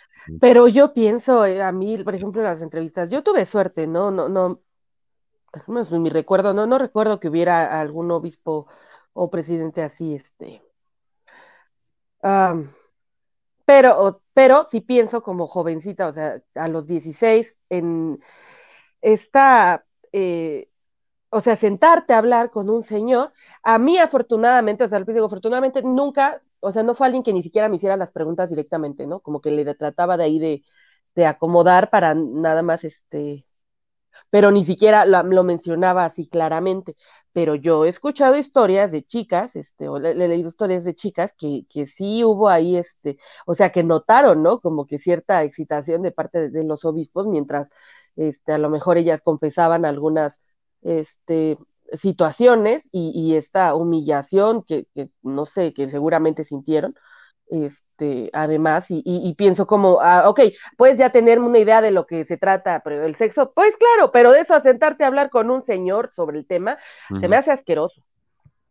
Imagínate sentarte con una nenita de 13 años. O sea, no, no, no, no, no, por favor, no. Y, y acá en Argentina se bautizaban a los ocho años, no sé si sigue siendo igual, Sí, a los ocho. sí. Yo no me acuerdo de la entrevista de los ocho años, calculo que lo han hecho, mi entrevista, pero no, pasó como, no sé si la tengo bloqueada, anulada o qué pasó, pero no recuerdo. Sí, la experiencia que conté, Manu, que sabes hace tiempo atrás cuando tuve que confesar mi pecado mortal por tener un novio no, no miembro, ¿no? Y lo que conlleva a, a tener todas las hormonas a flor de piel y, y tener un novio fuera de la iglesia. Ujú. Y ahí sí fue incómodo. Muy, muy. Y la cara del tipo, sí, como siempre digo, perdón la palabra, pero estaba, me parece que el tipo a punto de hacerse un pajón. Todavía va a la iglesia, ¿eh? Todavía está. Hmm. Sí. Ah, fíjate que te muestro acá, a ver si me da. Eh, acá está, este es el sitio de la iglesia. Dice, preguntas de la entrevista de bautismo. Eh, y la pregunta número 6 dice, ¿el servicio misional tiempo completo requiere... Ah, ¿esto para la misión? Ah, yo pensé que era de la, del bautismo. Ah, ah, no, es para la misión, sí. No, Creo pero... que las pero- preguntas del bautismo son como, ¿crees en... ¿Crees, crees, crees, crees, crees, crees, crees? Creo es así. Sí, o sea, ¿crees en esto, crees en el otro? O sea, ¿crees en José Smith? ¿Crees en el libro de Mormón? Este... No, creo que esas son las preguntas para niños, sí. porque ya para adultos sí, sí, este, cambia la cosa. O más bien para mayores de nueve años, tengo entendido, pero supongo que hay adaptaciones. Este, pero para mayores de nueve años sí ya cambia la, la entrevista, porque ahí sí ya hay pecados que confesar, según esto, ¿no? Todos sabemos que a los nueve años uno es súper pecador. Sí, no, no encuentro las preguntas. Ah, sí, no sé. Yo no me acuerdo. Yo no Mira, yo, yo como era, nunca fui líder de zona, nunca tuve que hacer la entrevista bautismal, pero... Dice, en la iglesia católica, Boy Scouts o cualquier situación entre adulto y niños, ahí los depredadores abusan de su superioridad para aprovecharse de niños indefensos. Y en los Boy Scouts fue un problema tremendo. Eh, pero entre los católicos me parece que no hay una situación donde el, el adulto y el niño están solos. Eh, tal vez, no sé. Bueno, obviamente, sí. Lo, lo- Pues los monaguillos, ¿no? Y cosas Naguillo, así. eso iba a decir, sí, ahí sí. Pero sí, Sí, sí, sí, sí. y hay Pero miles de denuncias. Anda a preguntarle al Padre Gracia acá en Argentina, ¿no? ¿Cómo que no? Claro. Acá dice Leo, recordemos que son que ah, no son clérigos profesionales, sin estudio de psicología, sin preparación alguna. Claro, puede ser o el, el- el empleado del banco, el panadero o el abogado, pero no son eh, personas eh, para esto, para nada. Eh, César dice, le conté a mi esposa que vi tu video donde mostraste una capilla de Utah donde la puerta de la oficina del obispo no tiene la ventanita para poder ver adentro y se sorprendió. Y ya existen eso, ¿ah? Está lleno. Y mira, mira que no es difícil. Yo todavía, si voy a una capilla mormona, garantizado que no hay una ventanita. Pero mira, en mi escuela, en una de mis escuelas anteriores, eh, contrataron a un vicedirector, tenían dos vicedirectores, y no tenían oficina para el vicedirector. Entonces lo pusieron en un closet. Era un closet grande, sí, más grande que, que mi pieza. Eh, pero en ese closet, como era un closet, la puerta no tenía ventana. Y como él era el vicedirector que está a cargo, viste, de la disciplina, él iba a hablar con chicos solo en la, en la, en la oficina, necesitaba ventana. Entonces, ¿qué hicieron? En un día, el conserje de la escuela hizo un hueco, puso una- un vidrio, le puso el marquito y terminó. En un par de horas, esa ventana tenía, esa puerta tenía una ventana. Y yo no sé, desde hace años, mira, este hombre fue entre, eh, comulgado hace como cuatro años, todavía no pueden ponerle ventana en las capillas, con el dinero que tienen. Hmm. Entonces, nada, e- es, cuestión de no querer, me parece a mí, más que no poder. Eh, No hay presupuesto, man. no, no hay. No, no, no, no. Tienen que, tienen que pagar más por el, por el mall. Me parece que el autor de este artículo, ¿no? De- del, del Deseret News, no entendió para nada lo que quiso decir Snap en su artículo. Obviamente la iglesia no va a andar diciéndole a sus obispos cuando entrevisten a los menores, no se olviden de abusarlos un poco, ¿ah? No, lo que quiere decir Snap es que cuando uno hace que un menor y un adulto estén solos tras puertas cerradas y el adulto no solo es mayor, sino que está en una posición de autoridad, si ese adulto resulta ser un pervertido, esta es la mejor oportunidad que se le puede dar para abusar de esa criaturita. Lo que recomienda Snap, lo mismo que Sam Young, es que esas entrevistas se hagan a la vista de los padres. Al menos. Pero el artículo continúa ignorando o malinterpretando lo que dice Snap. A ver, acá está. Dice, la iglesia es voluntaria. También lo son las entrevistas individuales, pero es difícil imaginar cómo cambiaría la conversación si los padres o los compañeros estuvieran en la sala. Especialmente cuando se enfrentan a los desafíos que con demasiada frecuencia acompañan a la edad adulta joven, ansiedad en la escuela y el hogar, drogas, pornografía o en algunos casos promiscuidad. Claro, entonces el joven tiene que tener la oportunidad de hablar solo con un hombre adulto sobre sus problemas con la pornografía. Obviamente. Igualmente, estas conversaciones tienen lugar en casa con padres interesados y comprometidos, pero a veces es una conversación confidencial con un líder de la iglesia, lo que, lo que cataliza el diálogo verdadero y el tipo de confianza que puede ayudar a poner a un hombre o mujer joven en una dirección nueva y mejor.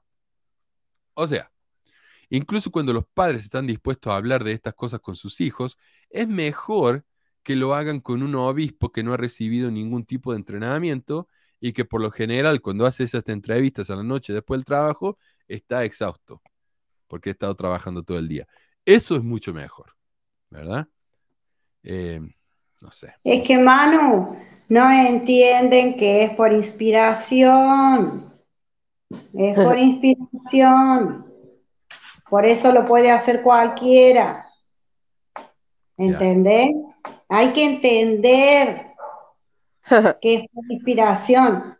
Eso es lo que ellos quieren. Por eso dan a sus niños menores de edad a, a cualquiera para que lo entreviste, al obispo o, o a los elders que son unos niños, para que entreviste a otros niños en el, en el caso de que sea un investigador y quiera bautizar a, a su niño. Uh -huh. Pero el grado ellos- de confianza y eso sí, sí está, está ¿Cómo? cañón, ¿no? Digo, el grado de confianza que pueden tener algunos este, eh, padres para dejar a, a sus hijos. Digo, yo no, a mí me tocó como mi, intermi- mi, mi niñez y mi adolescencia y la iglesia fue medio intermitente, ¿no?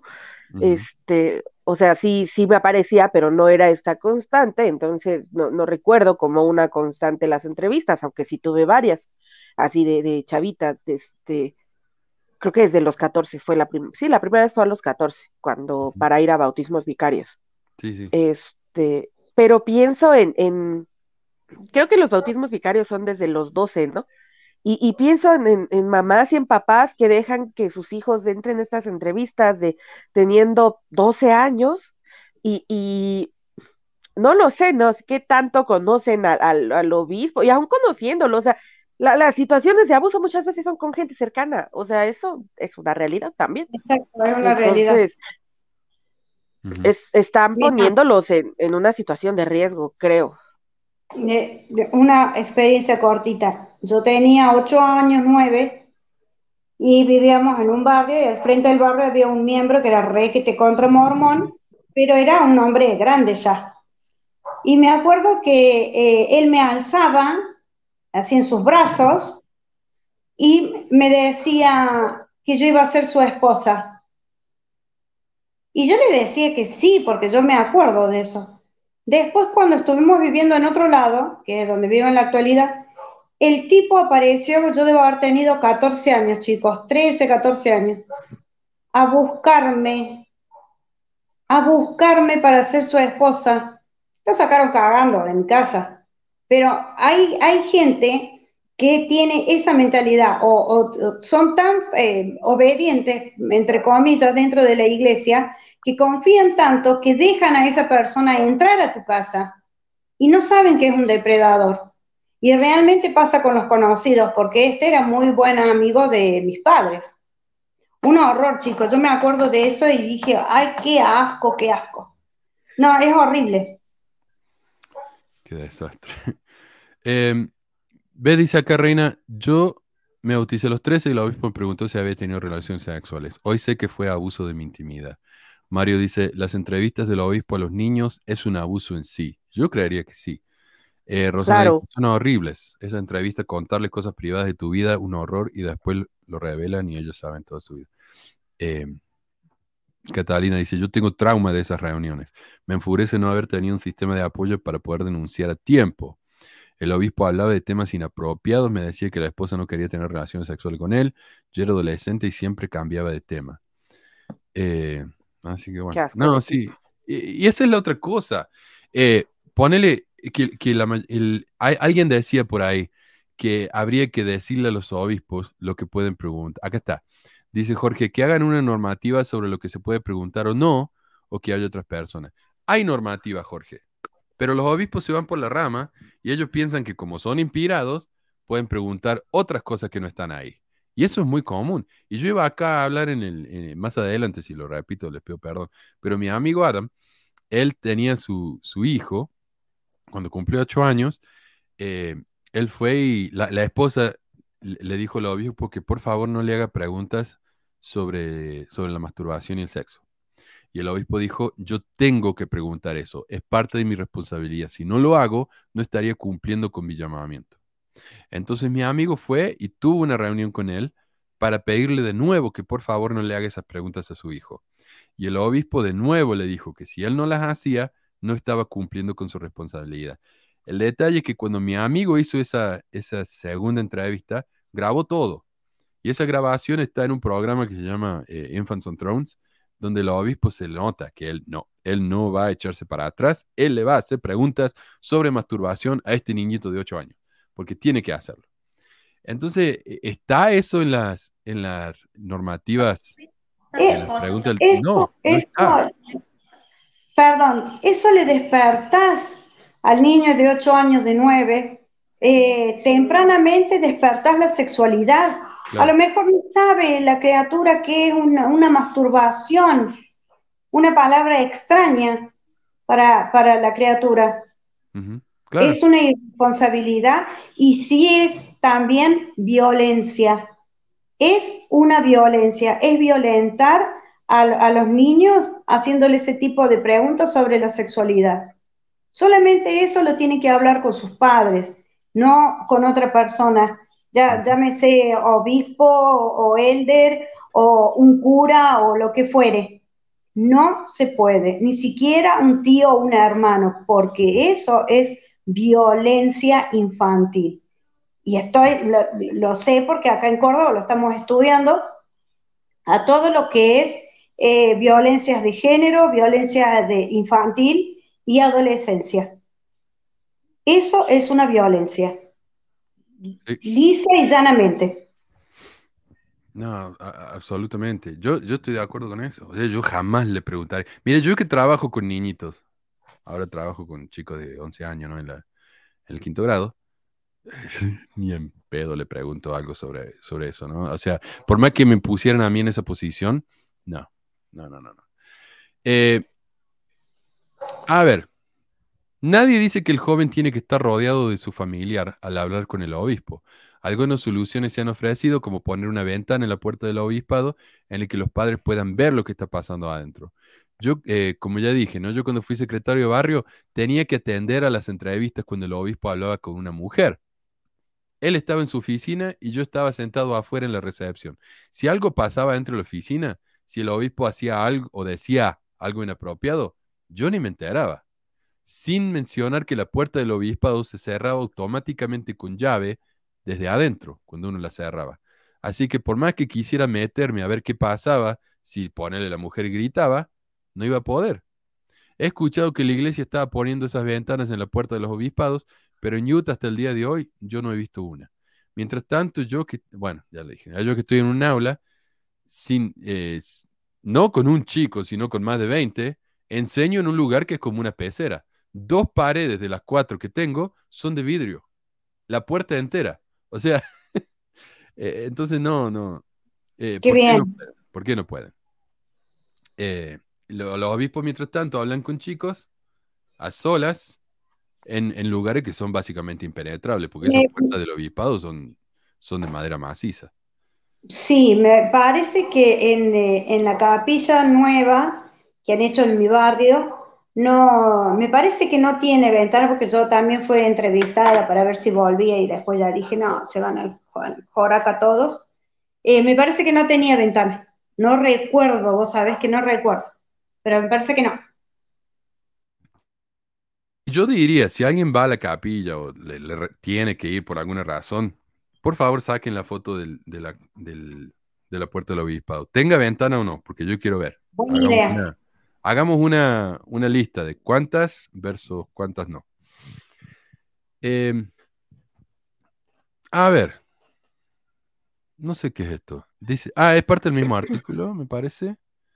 Dice, la Iglesia Sud tiene una política de tolerancia cero con respecto a la conducta sexual inapropiada.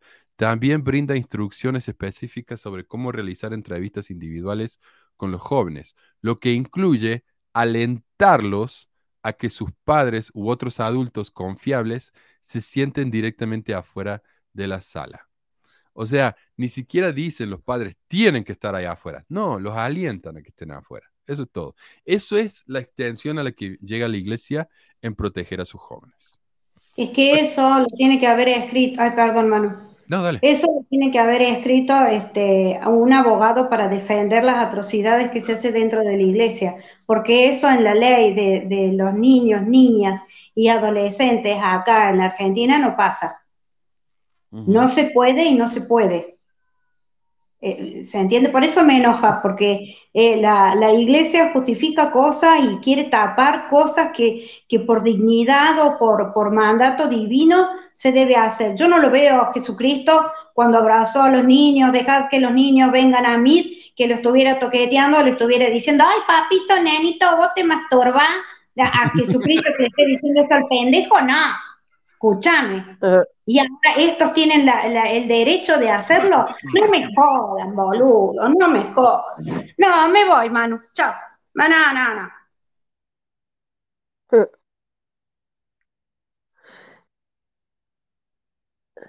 Ahí. Eh, no se oye, Manu. Sí, no se te escucha, Manu. Me estaba riendo demasiado. Ok. Eh, me hicieron toser. Eh, dice, mira, y este es un artículo defendiendo a la iglesia. Dice, los líderes de la iglesia deben evitar cualquier situación que puede ser malinterpretada, ¿ok? Y, el, y según el portavoz de la iglesia, Eric Hawkins, a los obispos sudlocales se les aconseja que no sean innecesariamente inquisitivos o invasivos en su pregunta. O sea, se les aconseja, no se les dice, no lo hagan, carajo, no lo hagan, se les aconseja. Entonces lo no, porque se considera, o sea, hace la pregunta. En la, en la visión de la iglesia sí se considera que los jóvenes, o sea, pecan y entonces si consideran que tienen que reprenderles o que tienen que ser más incisivos, pues pueden serlo, ¿no? Entonces, pero ah, está horrible esto.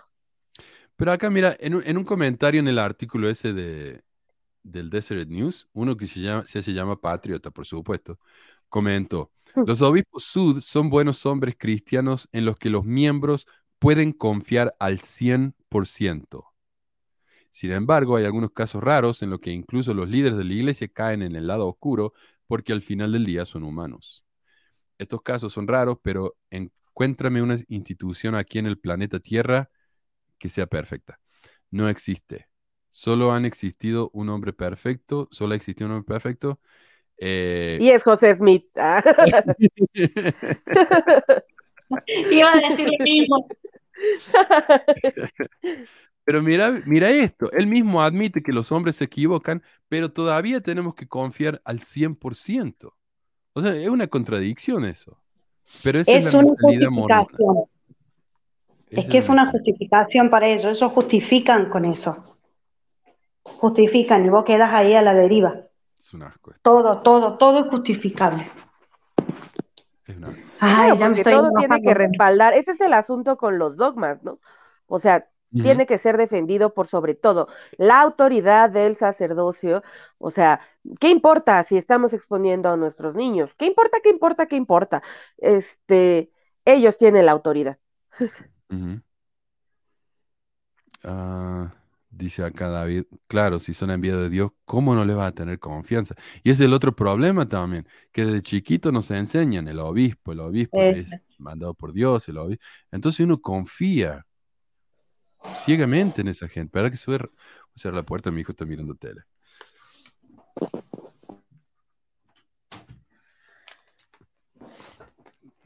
Menos mal que me puse los pantalones hoy. Am, como, como seguidillo al artículo de Snap, el mismo Sam Young escribió un artículo en su blog intitulando, intitulado Creando un paraíso perfecto para los pedófilos. En ese artículo, Young dice, ¿qué es? ¿O cuál es? Los expertos dicen invitación al abuso. La iglesia dice no es una invitación al abuso. Bueno, considéreselo desde la perspectiva de un pedófilo. ¿Qué condiciones serían propicias para un paraíso perfecto para los pedófilos? No verificación de huellas digitales, no verificación de antecedentes, acceso sin restricción a los niños, requisito institucional de que todos los niños se reúnan uno a uno tras puertas cerradas, requisito institucional de que ningún padre u otro adulto esté en el mismo cuarto cuando un niño está solo con un líder masculino adulto aceptación institucional, expectativa e instrucción de que los asuntos sexuales se discutan entre un niño y un hombre adulto a puerta cerrada. Ninguna restricción de ningún tipo sobre cuán sexualmente gráficas pueden ser las, las entrevistas individuales con niños. Porque claro, la iglesia dice, les recomendamos que no hagan esas preguntas, pero no lo impide.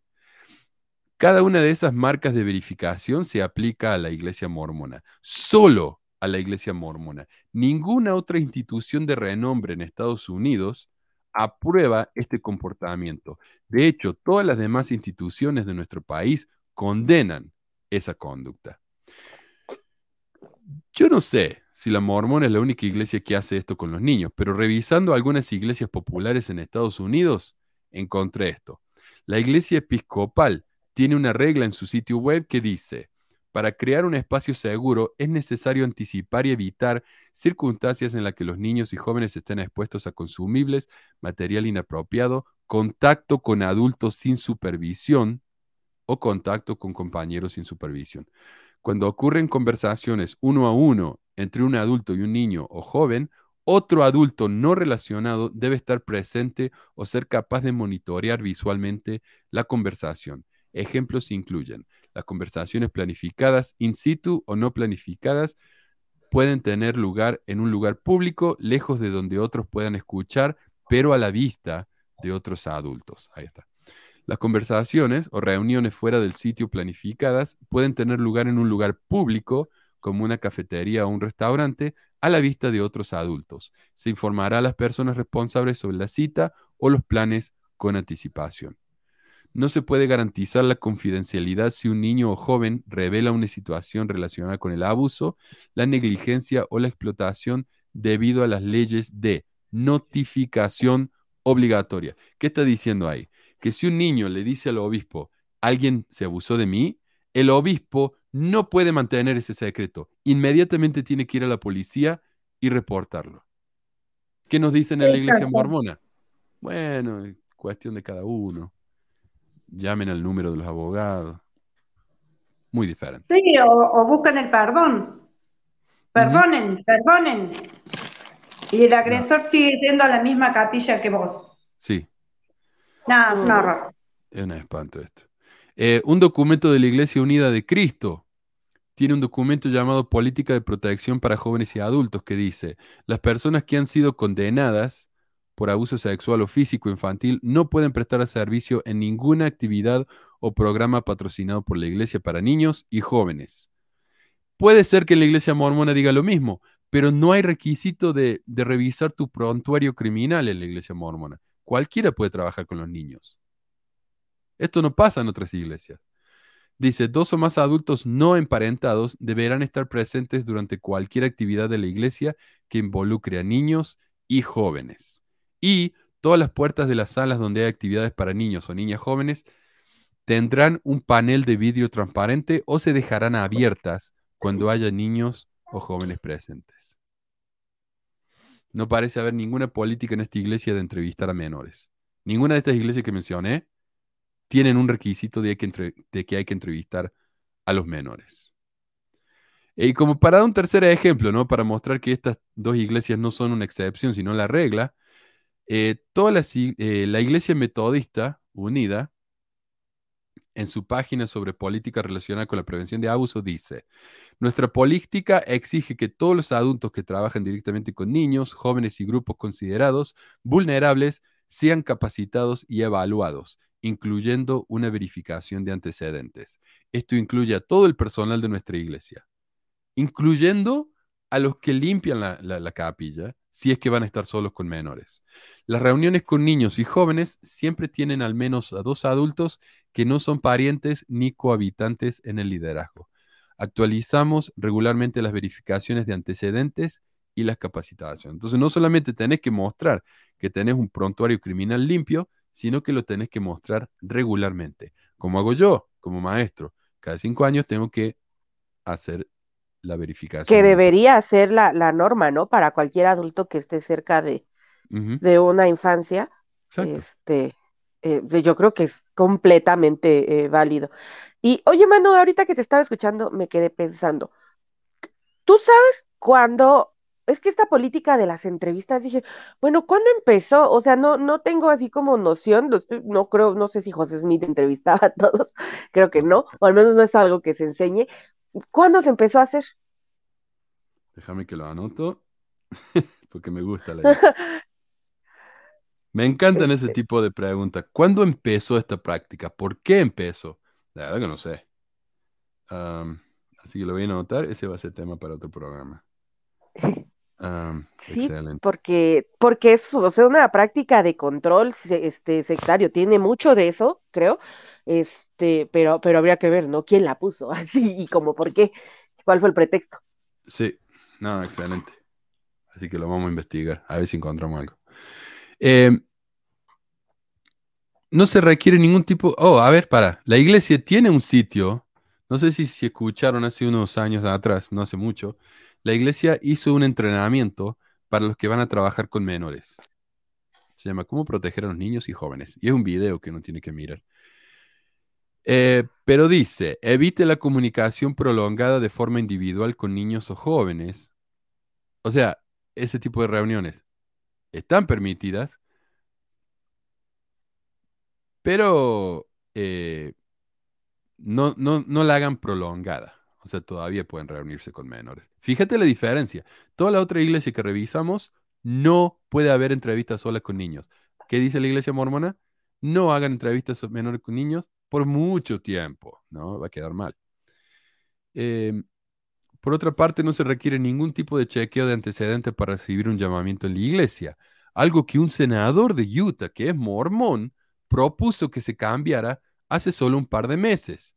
Según el Tribune, un legislador de Utah quiere verificaciones de antecedentes ordenadas, o sea, mandatorias, por el gobierno para los líderes de la iglesia y los voluntarios que trabajan con jóvenes. Un esfuerzo dijo que podría evitar que los depredadores preparen a los niños para el abuso sexual, o sea, el grooming, ¿no? El senador Keith Grover, republicano de Provo, no parece estar seguro de que la legislación propuesta se convierta en ley, pero dijo en una entrevista la semana pasada que espera que inicie una conversación importante sobre el abuso sexual y cómo proteger a los niños. Pasó su carrera como educador y ahora trabaja como agente de bienes raíces y se le ha pedido que pase verificaciones de antecedentes para ambas profesiones. Pero para ser líder religioso, no. Los voluntarios que trabajan con niños no necesitan una verificación de antecedentes. Pero para trabajar en la BYU, sí. Entonces, ¿qué nos está diciendo esto?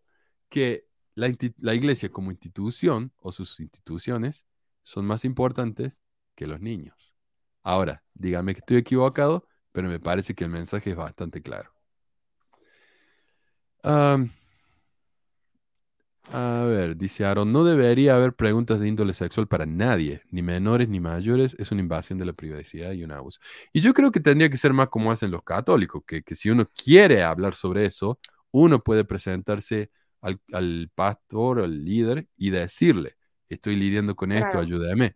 Pero meterse a la fuerza, no sé. Claro, voluntariamente. Como- Sí. si quieres entrar al templo, si quieres, es, es que es el, el templo es, es el, y, y por eso creo que les es importante que haya tantos, aunque estén vacíos, porque es eh, este desde el pretexto, ¿no? ¿Quieres entrar a la casa de Dios? O sea, nosotros tenemos la casa, la exclusiva de la casa de Dios aquí en la tierra. Entonces, pues, papito, tienes que tener eh, tu, tu recomendación bajo nuestras, nuestros términos, ¿no? Lo, lo cual creo que es una de las cosas más sectarias de la iglesia. Sí, acá Joss dice que las mujeres también se le hacen preguntas como esa, pero hay que agregar si tuvo algún aborto. Y si yo me acuerdo que yo entrevisté a una, bueno, hablamos con una señora que nos dijo que ella había tenido un aborto y tuvimos que llamar al presidente de misión y él dijo, bueno, si fue hace mucho, entonces sí, está bien. Sí. Ay, pero ¿cuál es la lógica en eso? No entiendo. Ya se le olvidó, ya no siente, o sea, porque las políticas en la iglesia en ese sentido son, este, pues se han vuelto más mm, apegadas ahorita a este movimiento que le llaman pro vida, ¿no? Que más bien deberían ser, este, antiderechos. Sí. Este, eh, sí, eh, pero, y, y va por ahí, pero, eh, pero pues si fue mucho tiempo, según su, su lógica, porque sí, pero bueno, a mí también me tocó en la misión, este, en el área, no, no era a mí, pero fue a los, como estaba, compartíamos área y los iban y les tocó que, que no la podían bautizar, que tenía que hablarle al presidente. Sí. Sí, Y sí. qué, qué humillante, ¿no? Yo lo pienso como mujer, digo, ¿por qué tienes que estar, o sea, hablando, vamos, a- a- hay mujeres para las que tener un aborto a lo mejor no resulta una experiencia traumante ni para nada, las hay, son una gran mayoría, pero también hay otras para las que sí pudo haber sido algo doloroso y una situación difícil, ¿y por qué tienen que estarle machacando ahí, ¿no? Para que unos señores corbatudos decidan si, si eres digna o no. O sea, estás dejando, y, y las personas en general, hombres y mujeres que, que, que van a estas entrevistas, están permitiendo que unos extraños decidan si son dignos o dignas. O sea, ¿de verdad nuestra dignidad la van a medir otras personas? Qué horror. Mm. Tal cual. Eh, bueno, hay muchísimos más comentarios como ese, así que le- le- les agradezco. Eh, pero yo quiero pasar. Uh, mira, Joseph Jas- Jafet. Muchas gracias, Jafet, por su donación también.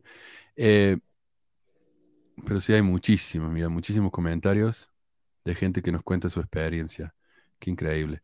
Eh, hmm, tal vez sería interesante, no sé, hacer un programa en el que la gente nos cuente sus experiencias con, con entrevistas así incómodas con el obispo. No den su nombre si no quieren. Eh, pero bueno, ahora que hablamos de abusos infantiles o peligros de abusos infantiles reales, pasemos a acusaciones que, en mi opinión, son inventadas. Eh, pregunta, Gaby, Meli, ¿ustedes saben lo que es QAnon? ¿O QAnon? ¿Qué? ¿Cómo? ¿No? No. Yo no. ¿No? Oh, ok. Acá QAnon es muy popular. Es, es una. Es un. Ok. Q es un tipo que escribía mensajes en 4chan, ¿no? Uno de esos blogs así como. donde E- Es una página web donde uno comenta, pone fotos y comenta. Y supuestamente era, es, un, es un lugar donde uno no tiene censura. Viste, hoy decían, le decían a Adriana que ella era una censuradora porque pedía que por favor no pusieran videos burlándose de, de Jesús en nuestro grupo de WhatsApp. Y alguien dijo, sos una censuradora, igual que los mormones. No, no es censura, no es cuestión de respeto, ¿no? Pero eh, en estos grupos, no, no hay censura.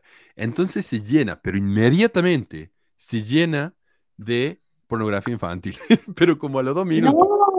Sí, No. sí, sí. Pero en esos grupos había uno que se hacía llamar Q, que Q supuestamente es un nivel de... Eh, ¿viste? por ejemplo, hay documentos que son top secret en el gobierno. Y si uno tiene un nivel Q en el gobierno, quiere decir que puede, tiene acceso a esos, a esos documentos. Archivo. Mm. Entonces este tipo Como hacía- niveles de agentes.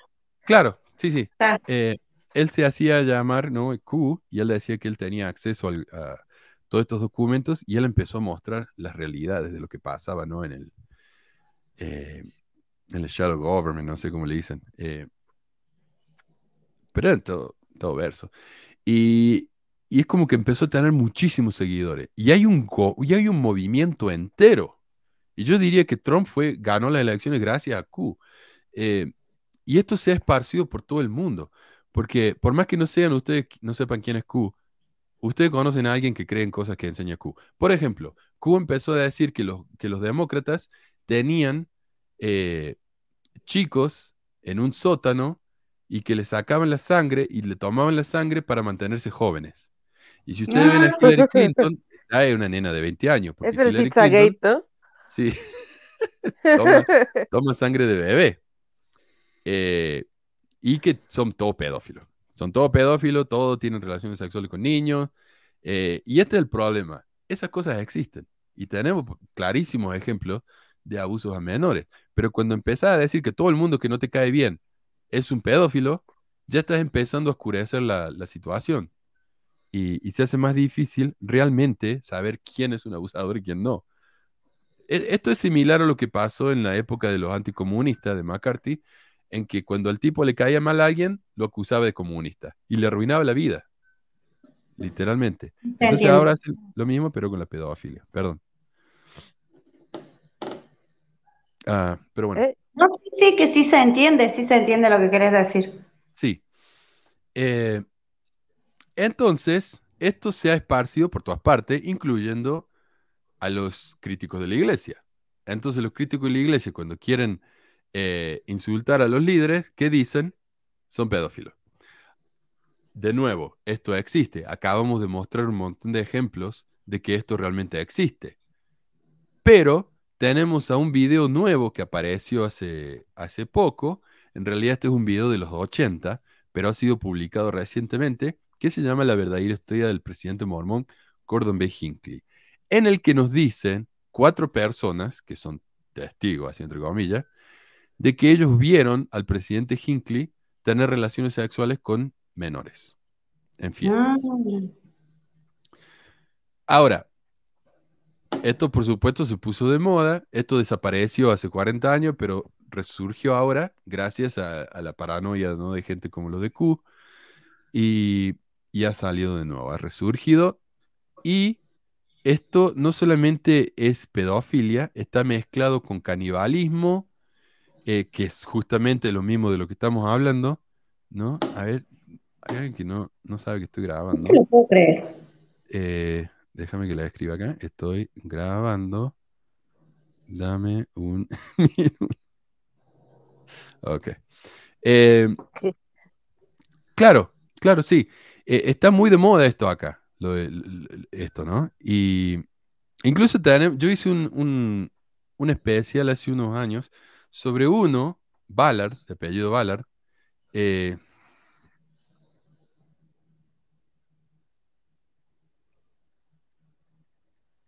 Bueno, me está. Claro, me dice, no, bueno, te escribo. ah, ok. Eh, un tal Tim Ballard, que él era agente de del FBI, que no es tan gran cosa en realidad, ese es la Policía Federal. Pero él trabajaba para el FBI y ahora lo que se dedica a él es ir a países como Guatemala, eh, eh, Honduras, no sé qué, y va y rescata a chicas de eh, prostíbulos, ¿verdad? Menores, menores de edad. Este es el problema. Él va, las rescata, las saca del prostíbulo y se va. Entonces esas chicas, en cuanto él se va, vuelven al sistema.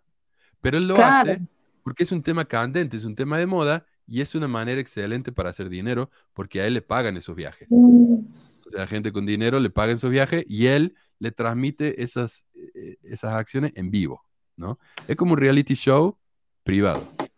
Eh, pero bueno, Qué horror, qué basura el tipo. sí. no, porque decir, bueno, de- está bien, lo que está haciendo él es bueno, siempre y cuando él, además de hacer lo que está haciendo, crea una situación en la que estas chicas pueden estar seguras. Tiene que tener un seguimiento. Todas mujeres Claro. abusadas o, o como se hace acá, que en la Argentina, que son golpeadas, que está el polo de la mujer para hacerlo, en una situación particular, eh, fui a hablar, esto, estuvimos hablando y yo le dije, todo excelente, o sea, te rescatan, te, todo bárbaro, pero una vez que pisaste la vereda del lugar para estar afuera, no tenés seguimiento, no te siguen, entonces falta. Y a lo mejor claro. algo así es este tipo. Sí. Eh, y, acá, mira, a mí me llegó un, un mensaje, varios mensajes. Por ejemplo, este dice, Manu, gracias por tus videos, me han ayudado mucho a abrir los ojos. ¿Tienes información acerca de Hinckley en los años 60, cuando todavía era apóstol y algunos encontraron evidencia de que frecuentaba una casa de citas con otros hermanos Hunter? Esta casa estaba encima de un concesionario de coches. ¿Sabes algo de este tema cuya investigación fue hecha por un sud y cuatro testigos aseguran haber presenciado escenas comprometidas? Bueno, Mm, como le digo, esto parece venir de un supuesto documental subido a YouTube, pero producido hace mucho. El video en sí es una entrevista a cuatro personas, tres hombres y una mujer, que dicen que ellos u organizaron esas orgías eh, para Hinckley o participaron en ellas. Una sección de este video aparece en Los Fabricantes de Dioses 2, y Sandra y Gerald Tanner, pioneros de las investigaciones críticas de la Iglesia, escribieron esto en una de sus publicaciones. Dick Pear, un destacado crítico de la Iglesia mormona, discrepó del contenido de la película cuando fue entrevistado por un periódico. Richard Bear dice que la continuación de Los Fabricantes de Dioses no da en el banco, o sea, en el blanco. Baer dice que Godmakers 2 es sensacionalista y raya en lo bizarro.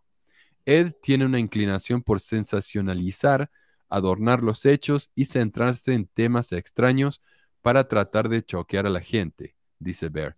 Esta película alejará tanto a los mormones que será difícil incluso hablar con ellos. Bear no es el único crítico sud que se niega a apoyar la nueva película. Por ejemplo, Sandra Tanner, quien ha escrito muchos libros sobre el mormonismo y muy críticos del mormonismo, incluido uno que convenció a Bear a abandonar a la iglesia, no respalda los fabricantes de dioses 2. Bueno, pero con respecto a las acusaciones específicas de las orgías de Hinckley, los Tanner agregan, las pruebas contra el señor Hinckley vienen de cuatro individuos. El primero es un señor, Charles Van Damme, se llama así Van Damme, Van Damme. Y hizo pariente muchas, de Van Damme. hizo muchas acusaciones graves contra Hinckley en una cinta de video realizada el 17 de julio de 1988. Van Damme murió de SIDA solo unos meses después de hacer su declaración. Y acá yo quiero mostrarles un poco de- del video este, como para que vean a las personas que, a los testigos del- de los crímenes estos. He didn't want a big party. Dice, cuando no quería una fiesta grande, hablando de Hinckley, venía a la casa y lo hacíamos los dos. ¿Pero eso es falso o verdadero? And I knew him business wise. Yo lo conocía por los negocios y lo conocía por el sexo. O sea, esto es supuestamente verdadero. Supuestamente verdadero. Hay cuatro testigos Ah. que realmente acusan a, a Hinckley. Pero quiero que vean ¿no? la- a, a los testigos de estas cosas. And I knew him sexually wise or sexual. I don't No sé cómo decir lo que quiero decir. But sexually we Pero had sexualmente tuvimos una relación y era and it discreta de was mi parte. discreet on my part. They built a Construyeron un departamento encima del lote de coches en donde tenían fiestas y había hombres y mujeres y bebidas la mayoría del tiempo. Un amigo de Chuck, el Van Damme, Louis traía cuatro o cinco chicas a la vez y las dejaba. the time, En ese momento el señor. Hinckley y Hinckley los Hunter estaban ahí. Entre otra gente, pero tomaban, bailaban y a veces las chicas bailaban para ellos. Dance. maybe the girls would dance for them, you know, in front of them. enfrente de Ah, ellos y agarraban a un hombre, se lo llevaban a la pieza y cerraban la puerta. the door. Uh, Well, we drink, Tomábamos, tomábamos mucho y nos empezamos a reír como en like cualquier fiesta normal party, normal. a bunch of people together, Mucha gente junta pasándola bien. Gordon Hinckley used to drink Hinckley Boilermaker, tomaba calderas, cerveza con shots de alcohol, straight shots of booze in it, wild turkey or old Wild turkey, o Old like that. Turkey, algo así. Eh, Wild Turkey es una de las marcas más famosas de, de whisky. Y este hombre no, se- no se acuerda qué es el, el Wild Turkey. Y ah, como si la acusación no de pecados sexuales no fuera suficiente, Van Damme le agrega lavado de dinero y todo, mira. A ver. Vamos, I flaco. moved to Denver. Me mudé a Denver y abrí un par de bares. and they were gay bars. Yo no sé si se escucha ahí, pero de atrás le dicen, eran bares gays. Y entonces él se acuerda de decir que eran bares gays. A mí lo que me parece acá es que al tipo le están diciendo lo que tiene que decir, porque se le nota que no está bien de la cabeza. O sea, eh, uno de los problemas con el SIDA es que cuando se te va el cerebro, especialmente en los 80, cuando no había muy buenos tratamientos, eh, te da demencia. El SIDA causa Sí, demencia. neurológico. Entonces este hombre, a mí me parece que lo están usando. No sé, me parece a mí. Está dispuesto a decir lo que quieren que diga. Eran bares gays. Eh, bueno, a ver. Perdón, las pausas son uh, largas. Y cuando me empezó a ir bien, I de repente necesitaban un lugar para lavar dinero del primer banco de. Sion. And so they Así que started empezaron a enviar gente con cheques de caja grandes del banco de Sion.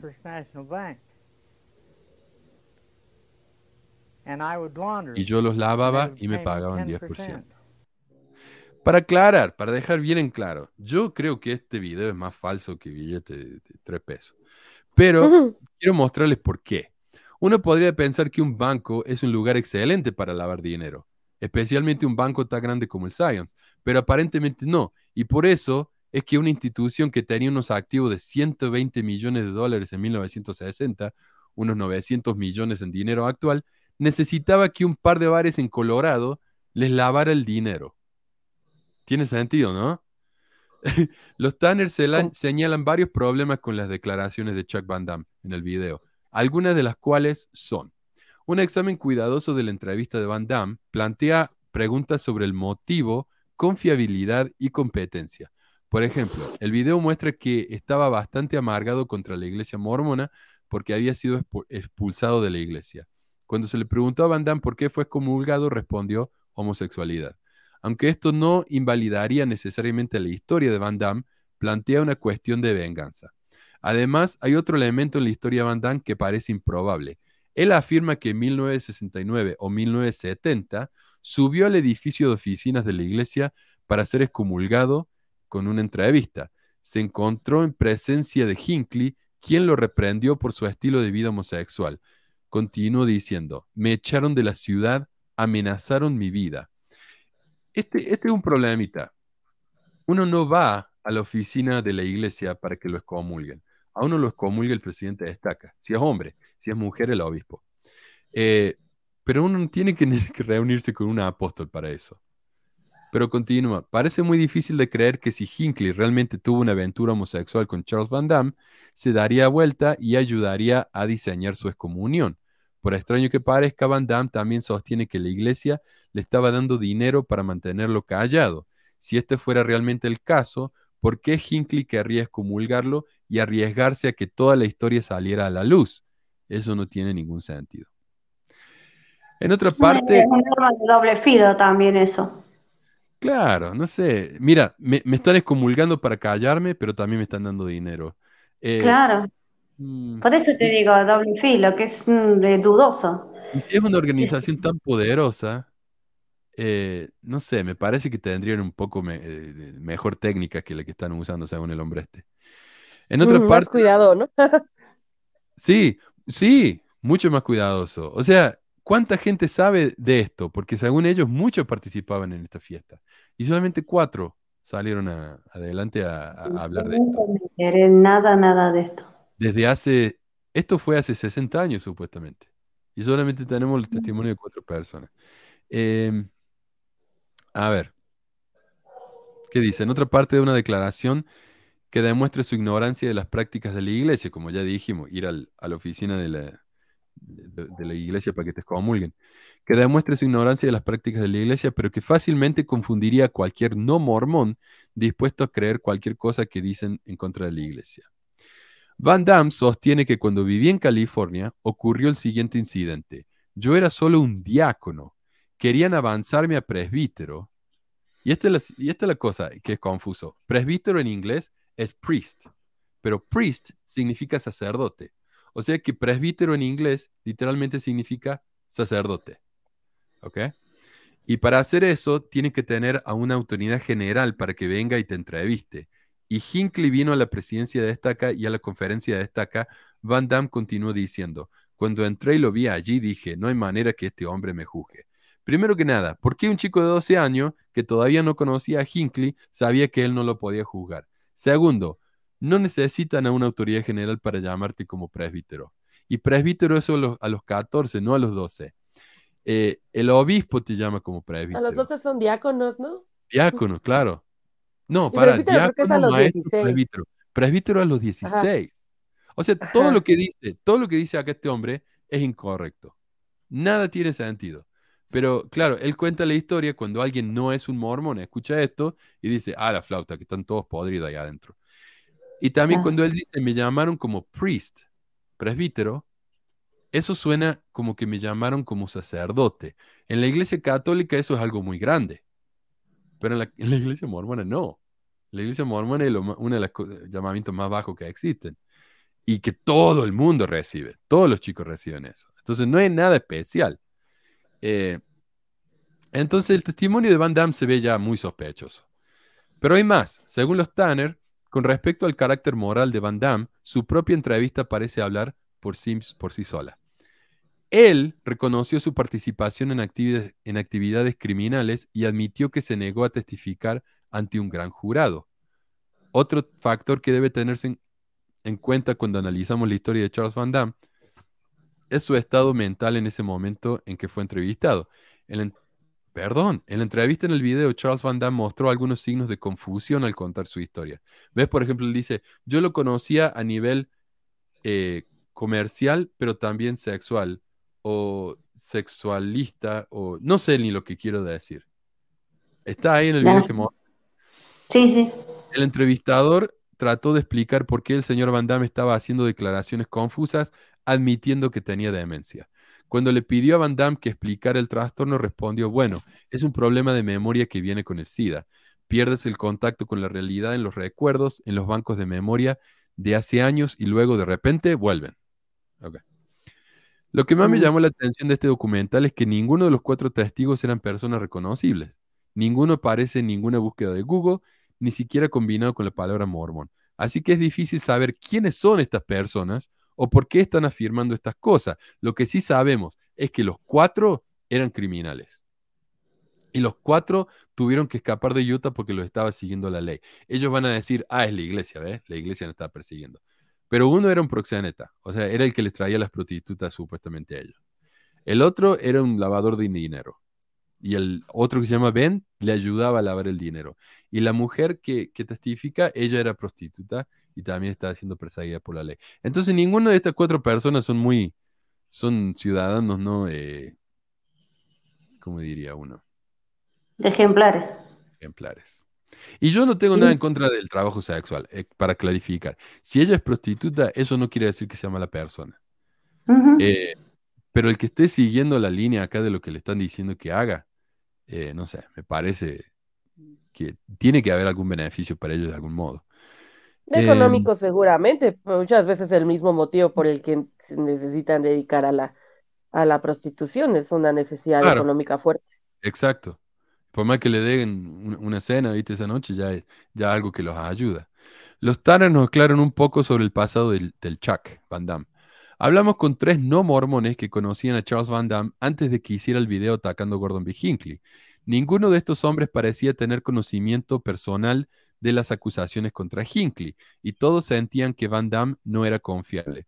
Uno de ellos, quien trabajaba en un lote de coches usados con Van Damme, dijo que recordaba las locas historias de Van Damme sobre sus actividades criminales. En ese momento Van Damme no estaba implicado con la iglesia mormona, pero afirmó que había estado trabajando para la mafia de Chicago. Este hombre sintió que Van Damme era propenso a contar cuentos chinos. El resto de los tres testigos eh, tienen antecedentes similares, como digo, ¿no? Entonces, no sé, eh, con testigos así, ¿viste? Y no, hay que, no es que haya más testigos, esto es todo. Ah, y quiero mostrarles algo también eh, de una casa que dice que compraron juntos. Ahí I viene. had occasion Tuve ocasiones de conocer a Gordon B. Hinckley en el lote de coches que administraba, una concesionaria. Y nos involucramos financieramente en una casa en Lakeline Drive, 2313 Lakeline 2315. Drive. We bought the house Compramos la casa para que fuera un lugar de fiestas. Dijeron, vayamos a comprar una casa, te podemos conseguir el dinero y todo lo demás. Dijeron que want a querían una casa lujosa y encontré una en Lakeline Drive, this thing, and I 2315. found one at 2213 Lakeline Drive. So we bought the Así que house, compramos la casa y yo la mueble. furnished it. Had five bedrooms. Tenía cinco habitaciones. Eh, y tal vez esto sea un detalle que no es muy importante, pero esa casa está disponible hoy en Silo. Ahí está, es la misma casa. Más bonita está hoy, por supuesto. Pero esa casa tiene cuatro habitaciones, no cinco. Y yo le hablé a mi amigo que es un asesor de casa, ¿no? Él tiene acceso a, la información de los dueños de la casa. Y esta casa nunca le perteneció a, al hombre este Van Damme y nunca tuvo cinco habitaciones. Así que no sé. Eh, otro detallito, ¿no? Y dice, esta casa está tasada hoy a un millón doscientos mil dólares. Está bueno. Así que bueno, no sé. A, mí ese, ese documental me suena chisme y no lo puedo tomar en serio. Nadie más lo toma en serio porque lo voy a tomar en serio yo. Em, así que si quieren saber qué pienso yo sobre ese documental, ahí está. Ahora, la, nueva, la versión nueva de esta acusación agrega, que, agrega canibalismo y rituales satánicos, porque QAnon. Aunque esto nunca se mencionó antes, esto es una novedad, eh, novedad actual. Al menos no se menciona en el documental. El blog responsable de volver a publicar el video este y de hacer acusaciones se llama The Last American Vagabond, el último vagabundo americano. Y es un blog de política, no de religión ni de mormonismo. Esta gente no sabe nada de la iglesia mormona y ellos mismos lo admiten. Eh, pero está casi 100% enfocado ¿no? en promover desinformación sobre el COVID y en culpar a Ucrania por haber sido invadidos. El blog tiene 11 pestañas y 7 de esas 11 pestañas son links a donaciones o a la tienda del blog. Pero Nah, bueno, ¿ah? están re locos esto. Falta decir que son los reptilianos, los mormones. Más o menos. El que publique en gilada no significa que todo lo que digan esté equivocado. Después de todo, un reloj roto tiene la razón dos veces al día, ¿no? Así que en una de esas eh, puede ser. El artículo que inicia la serie de seis artículos sobre el tema, o sea, le dedicaron seis artículos, dice que Hinckley fue acusado de tener relaciones con mujeres, hombres y niños, y específicamente de tener relaciones sexuales anales con niños que se veían femeninos. Yo les dije, está complicada la cuestión. esta. También dice que la iglesia trató de detener la publicación del documental y que trataron de sobornar a un socio del tipo que publicó el documental, un tal Daryl Clegg. Según Clegg, el abogado dijo, estoy aquí para representar al señor Hinckley y queremos que diga que no sucedió. Incluso le ofreció dinero, pero Bill dijo, no tiene suficiente dinero para hacerme mentir así. Esta es la Mm. realidad. Según el documental de los, el documento de los Tanner, en 1993 la iglesia amenazó acciones legales contra los productores de los fabricantes de Dioses 2. ¿Por qué? Porque los fabricantes de Dioses 2 incluyó un segmento de este documental en contra de Hinckley. ¿Ok? Eh. No contra los productores del documental en sí. Según la amenaza, el video contiene numerosas declaraciones falsas y viola los derechos de privacidad de Gordon B. Hinckley. Curiosamente, el abogado que dijo esto es Patrick Shea. el mismo que los productores del documental chongo ese de Hinckley dicen que los amenazó a ellos. Tal vez escucharon ellos que, que Shay eh, les presentó una carta a los de los fabricantes de dioses diciendo tienen que parar esto y se sintieron celosos y dijeron, bueno, a nosotros también nos mandaron una carta, pero en realidad no.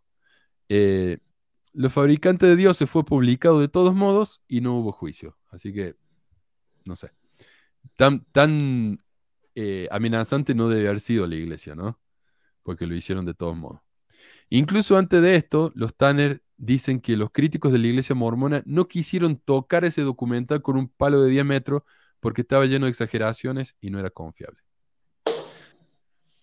Volviendo al blog este que, que publican las acusaciones contra, contra Hinckley, los artículos 2, 3 y 4 en la serie, que le dije que había 6, se enfocan en un caso reciente entre dos políticos. Y perdonen si esto es medio aburrido, pero uno es el sheriff del condado de Utah. El condado de Utah es donde está Provo, ¿no? La Universidad de BYU.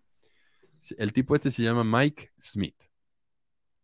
Y Mike Smith acusó al fiscal del condado, David Leavitt, de haber participado en abusos rituales en los 90, incluyendo asesinato de menores y canibalismo. Y por eso al, al Smith le dicen el sheriff de QAnon. Eh, Leavitt, por su parte, pide que Smith renuncie a su puesto y lo acusa de haber inventado estas cosas porque favorece al oponente de Leavitt en las elecciones. Eh, Smith, por su parte, dice que las investigaciones no se enfocan en la parte de los asesinatos y el canibalismo, sino en los abusos sexuales rituales. Y ahí está la clave, abusos sexuales rituales, ¿ok? El blog este se enfoca mucho en la parte de que dice que es ritual, insinuando que tiene que ver con ceremonias satánicas. Pero el mismo artículo admite que cuando dice abuso ritual, se puede referir a que tienen un componente religioso o que han ocurrido durante un periodo extenso de tiempo. Entonces la palabra ritual puede ser sinónimo de prolongado y repetido. Pero a pesar de que el blog dice, bueno, ritual puede significar prolongado y repetido, siguen usando la palabra ritual como si significara satánico. ¿No? O sea, es bien deshonesto esto. Pero claro, es que imagínate, tienen siete links para que le donen dinero. Obviamente este es un blog hecho nada más que para atraer clics.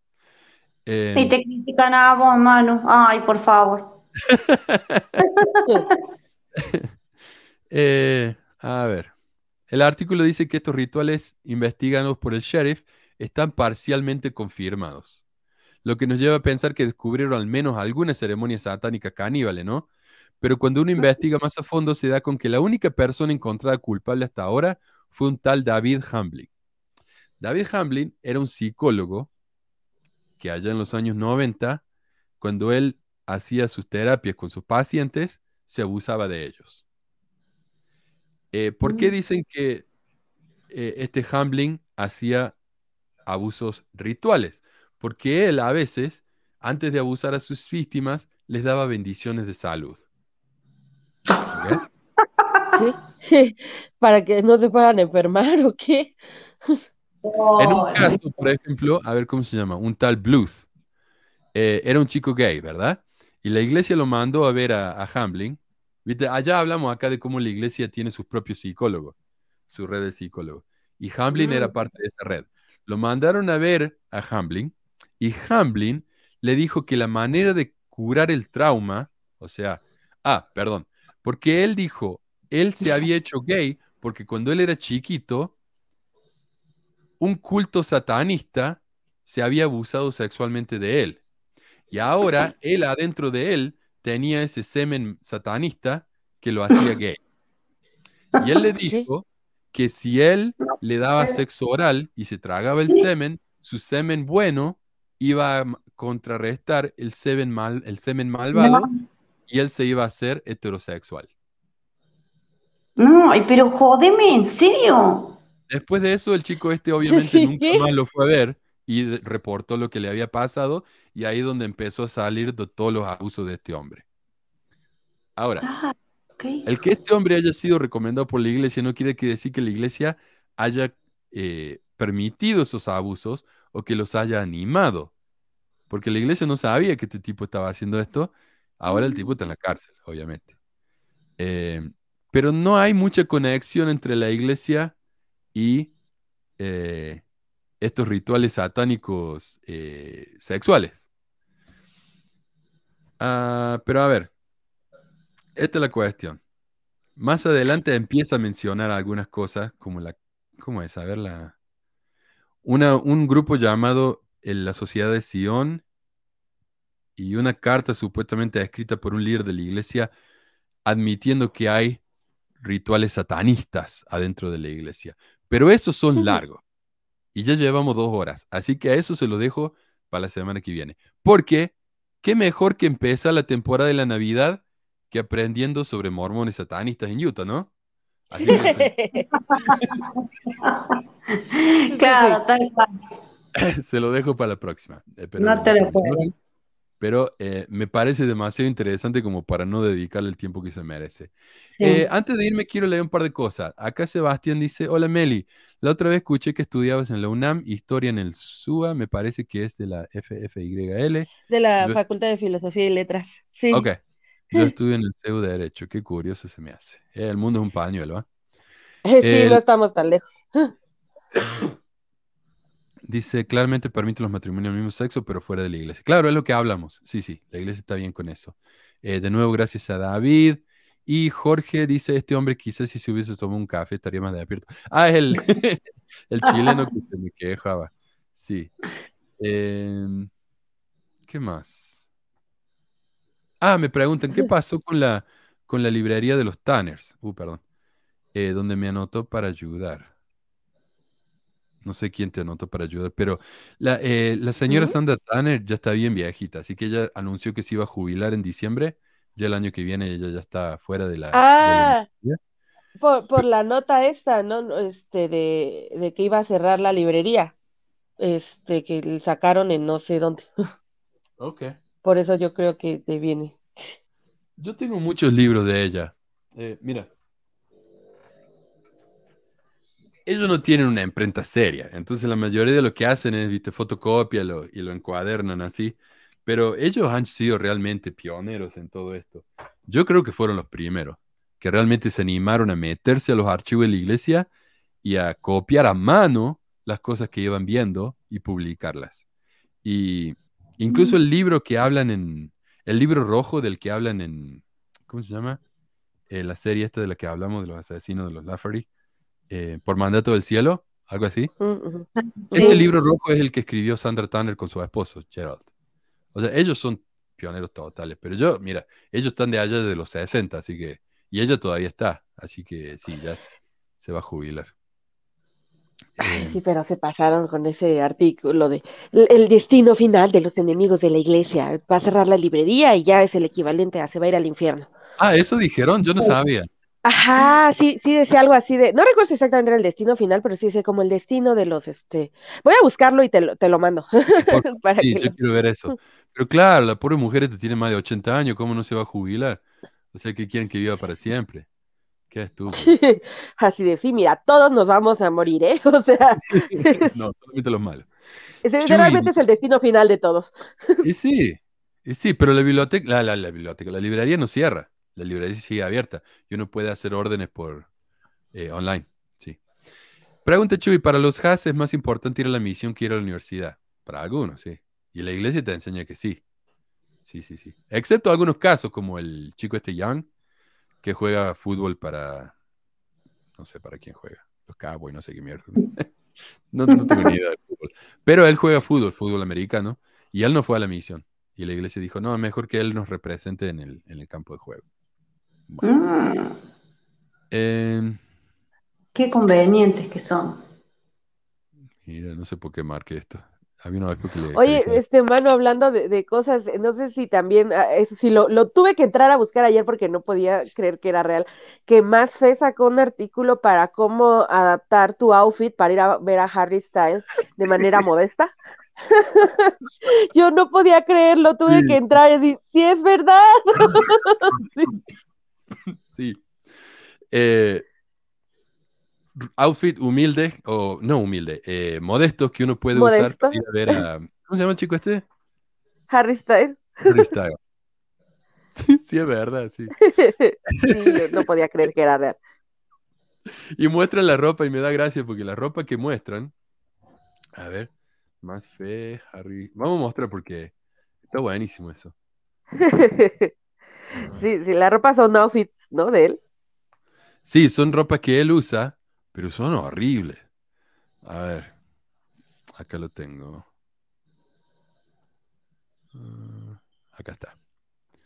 Dice, Love on Tour en camino. ¿Qué outfit adecuado y modesto debo ponerme? Y, y acá muestran ropa que él usó, entonces uno puede usar eso. Pero mira qué horrible que es eso.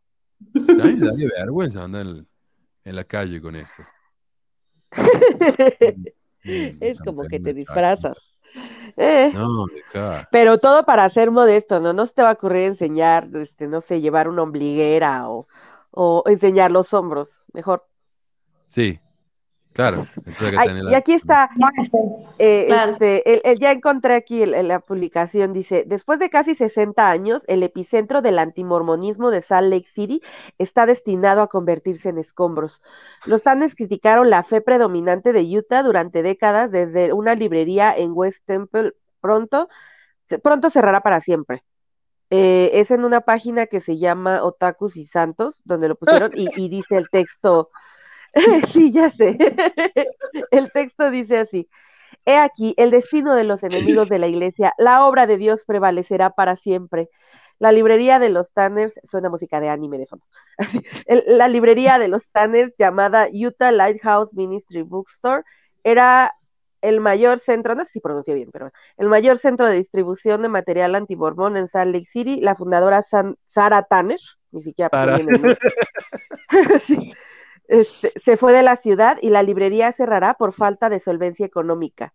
Nota, el medio que informa es el Salt Lake Tribune, un medio que critica a la iglesia y ha puesto el artículo como exclusivo para suscriptores. Y uno de los, bueno, hay uno de los comentarios ya le pusieron como, qué triste tu vida para dedicarte a difamar la religión, pero dale, me encanta, ¿con qué seguimos? Montan medos, el sacerdocio, así como, aparentemente hablar de esto es difamar a la religión. Era, era nieta, no sé qué. No, Era nieta, no sé qué, de, de Brigham Young. O sea, la, la, la doña tiene su, su familia, ¿no? Ahí en la iglesia. Pero bueno, mira, qué lindo, cómo iluminan el mundo.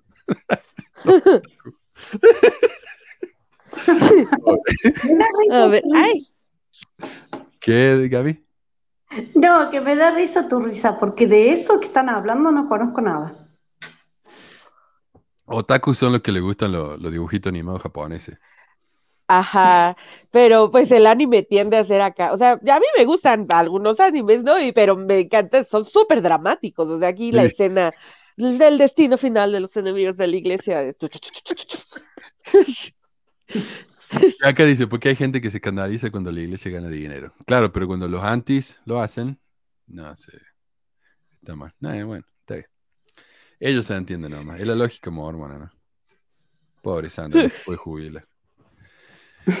Bueno, Ni siquiera le pueden poner bien su nombre. y- sí. ¿Sabes que yo nunca iba a pensar que me iba a gustar Harry Styles, pero me gusta la nueva canción esa que tiene.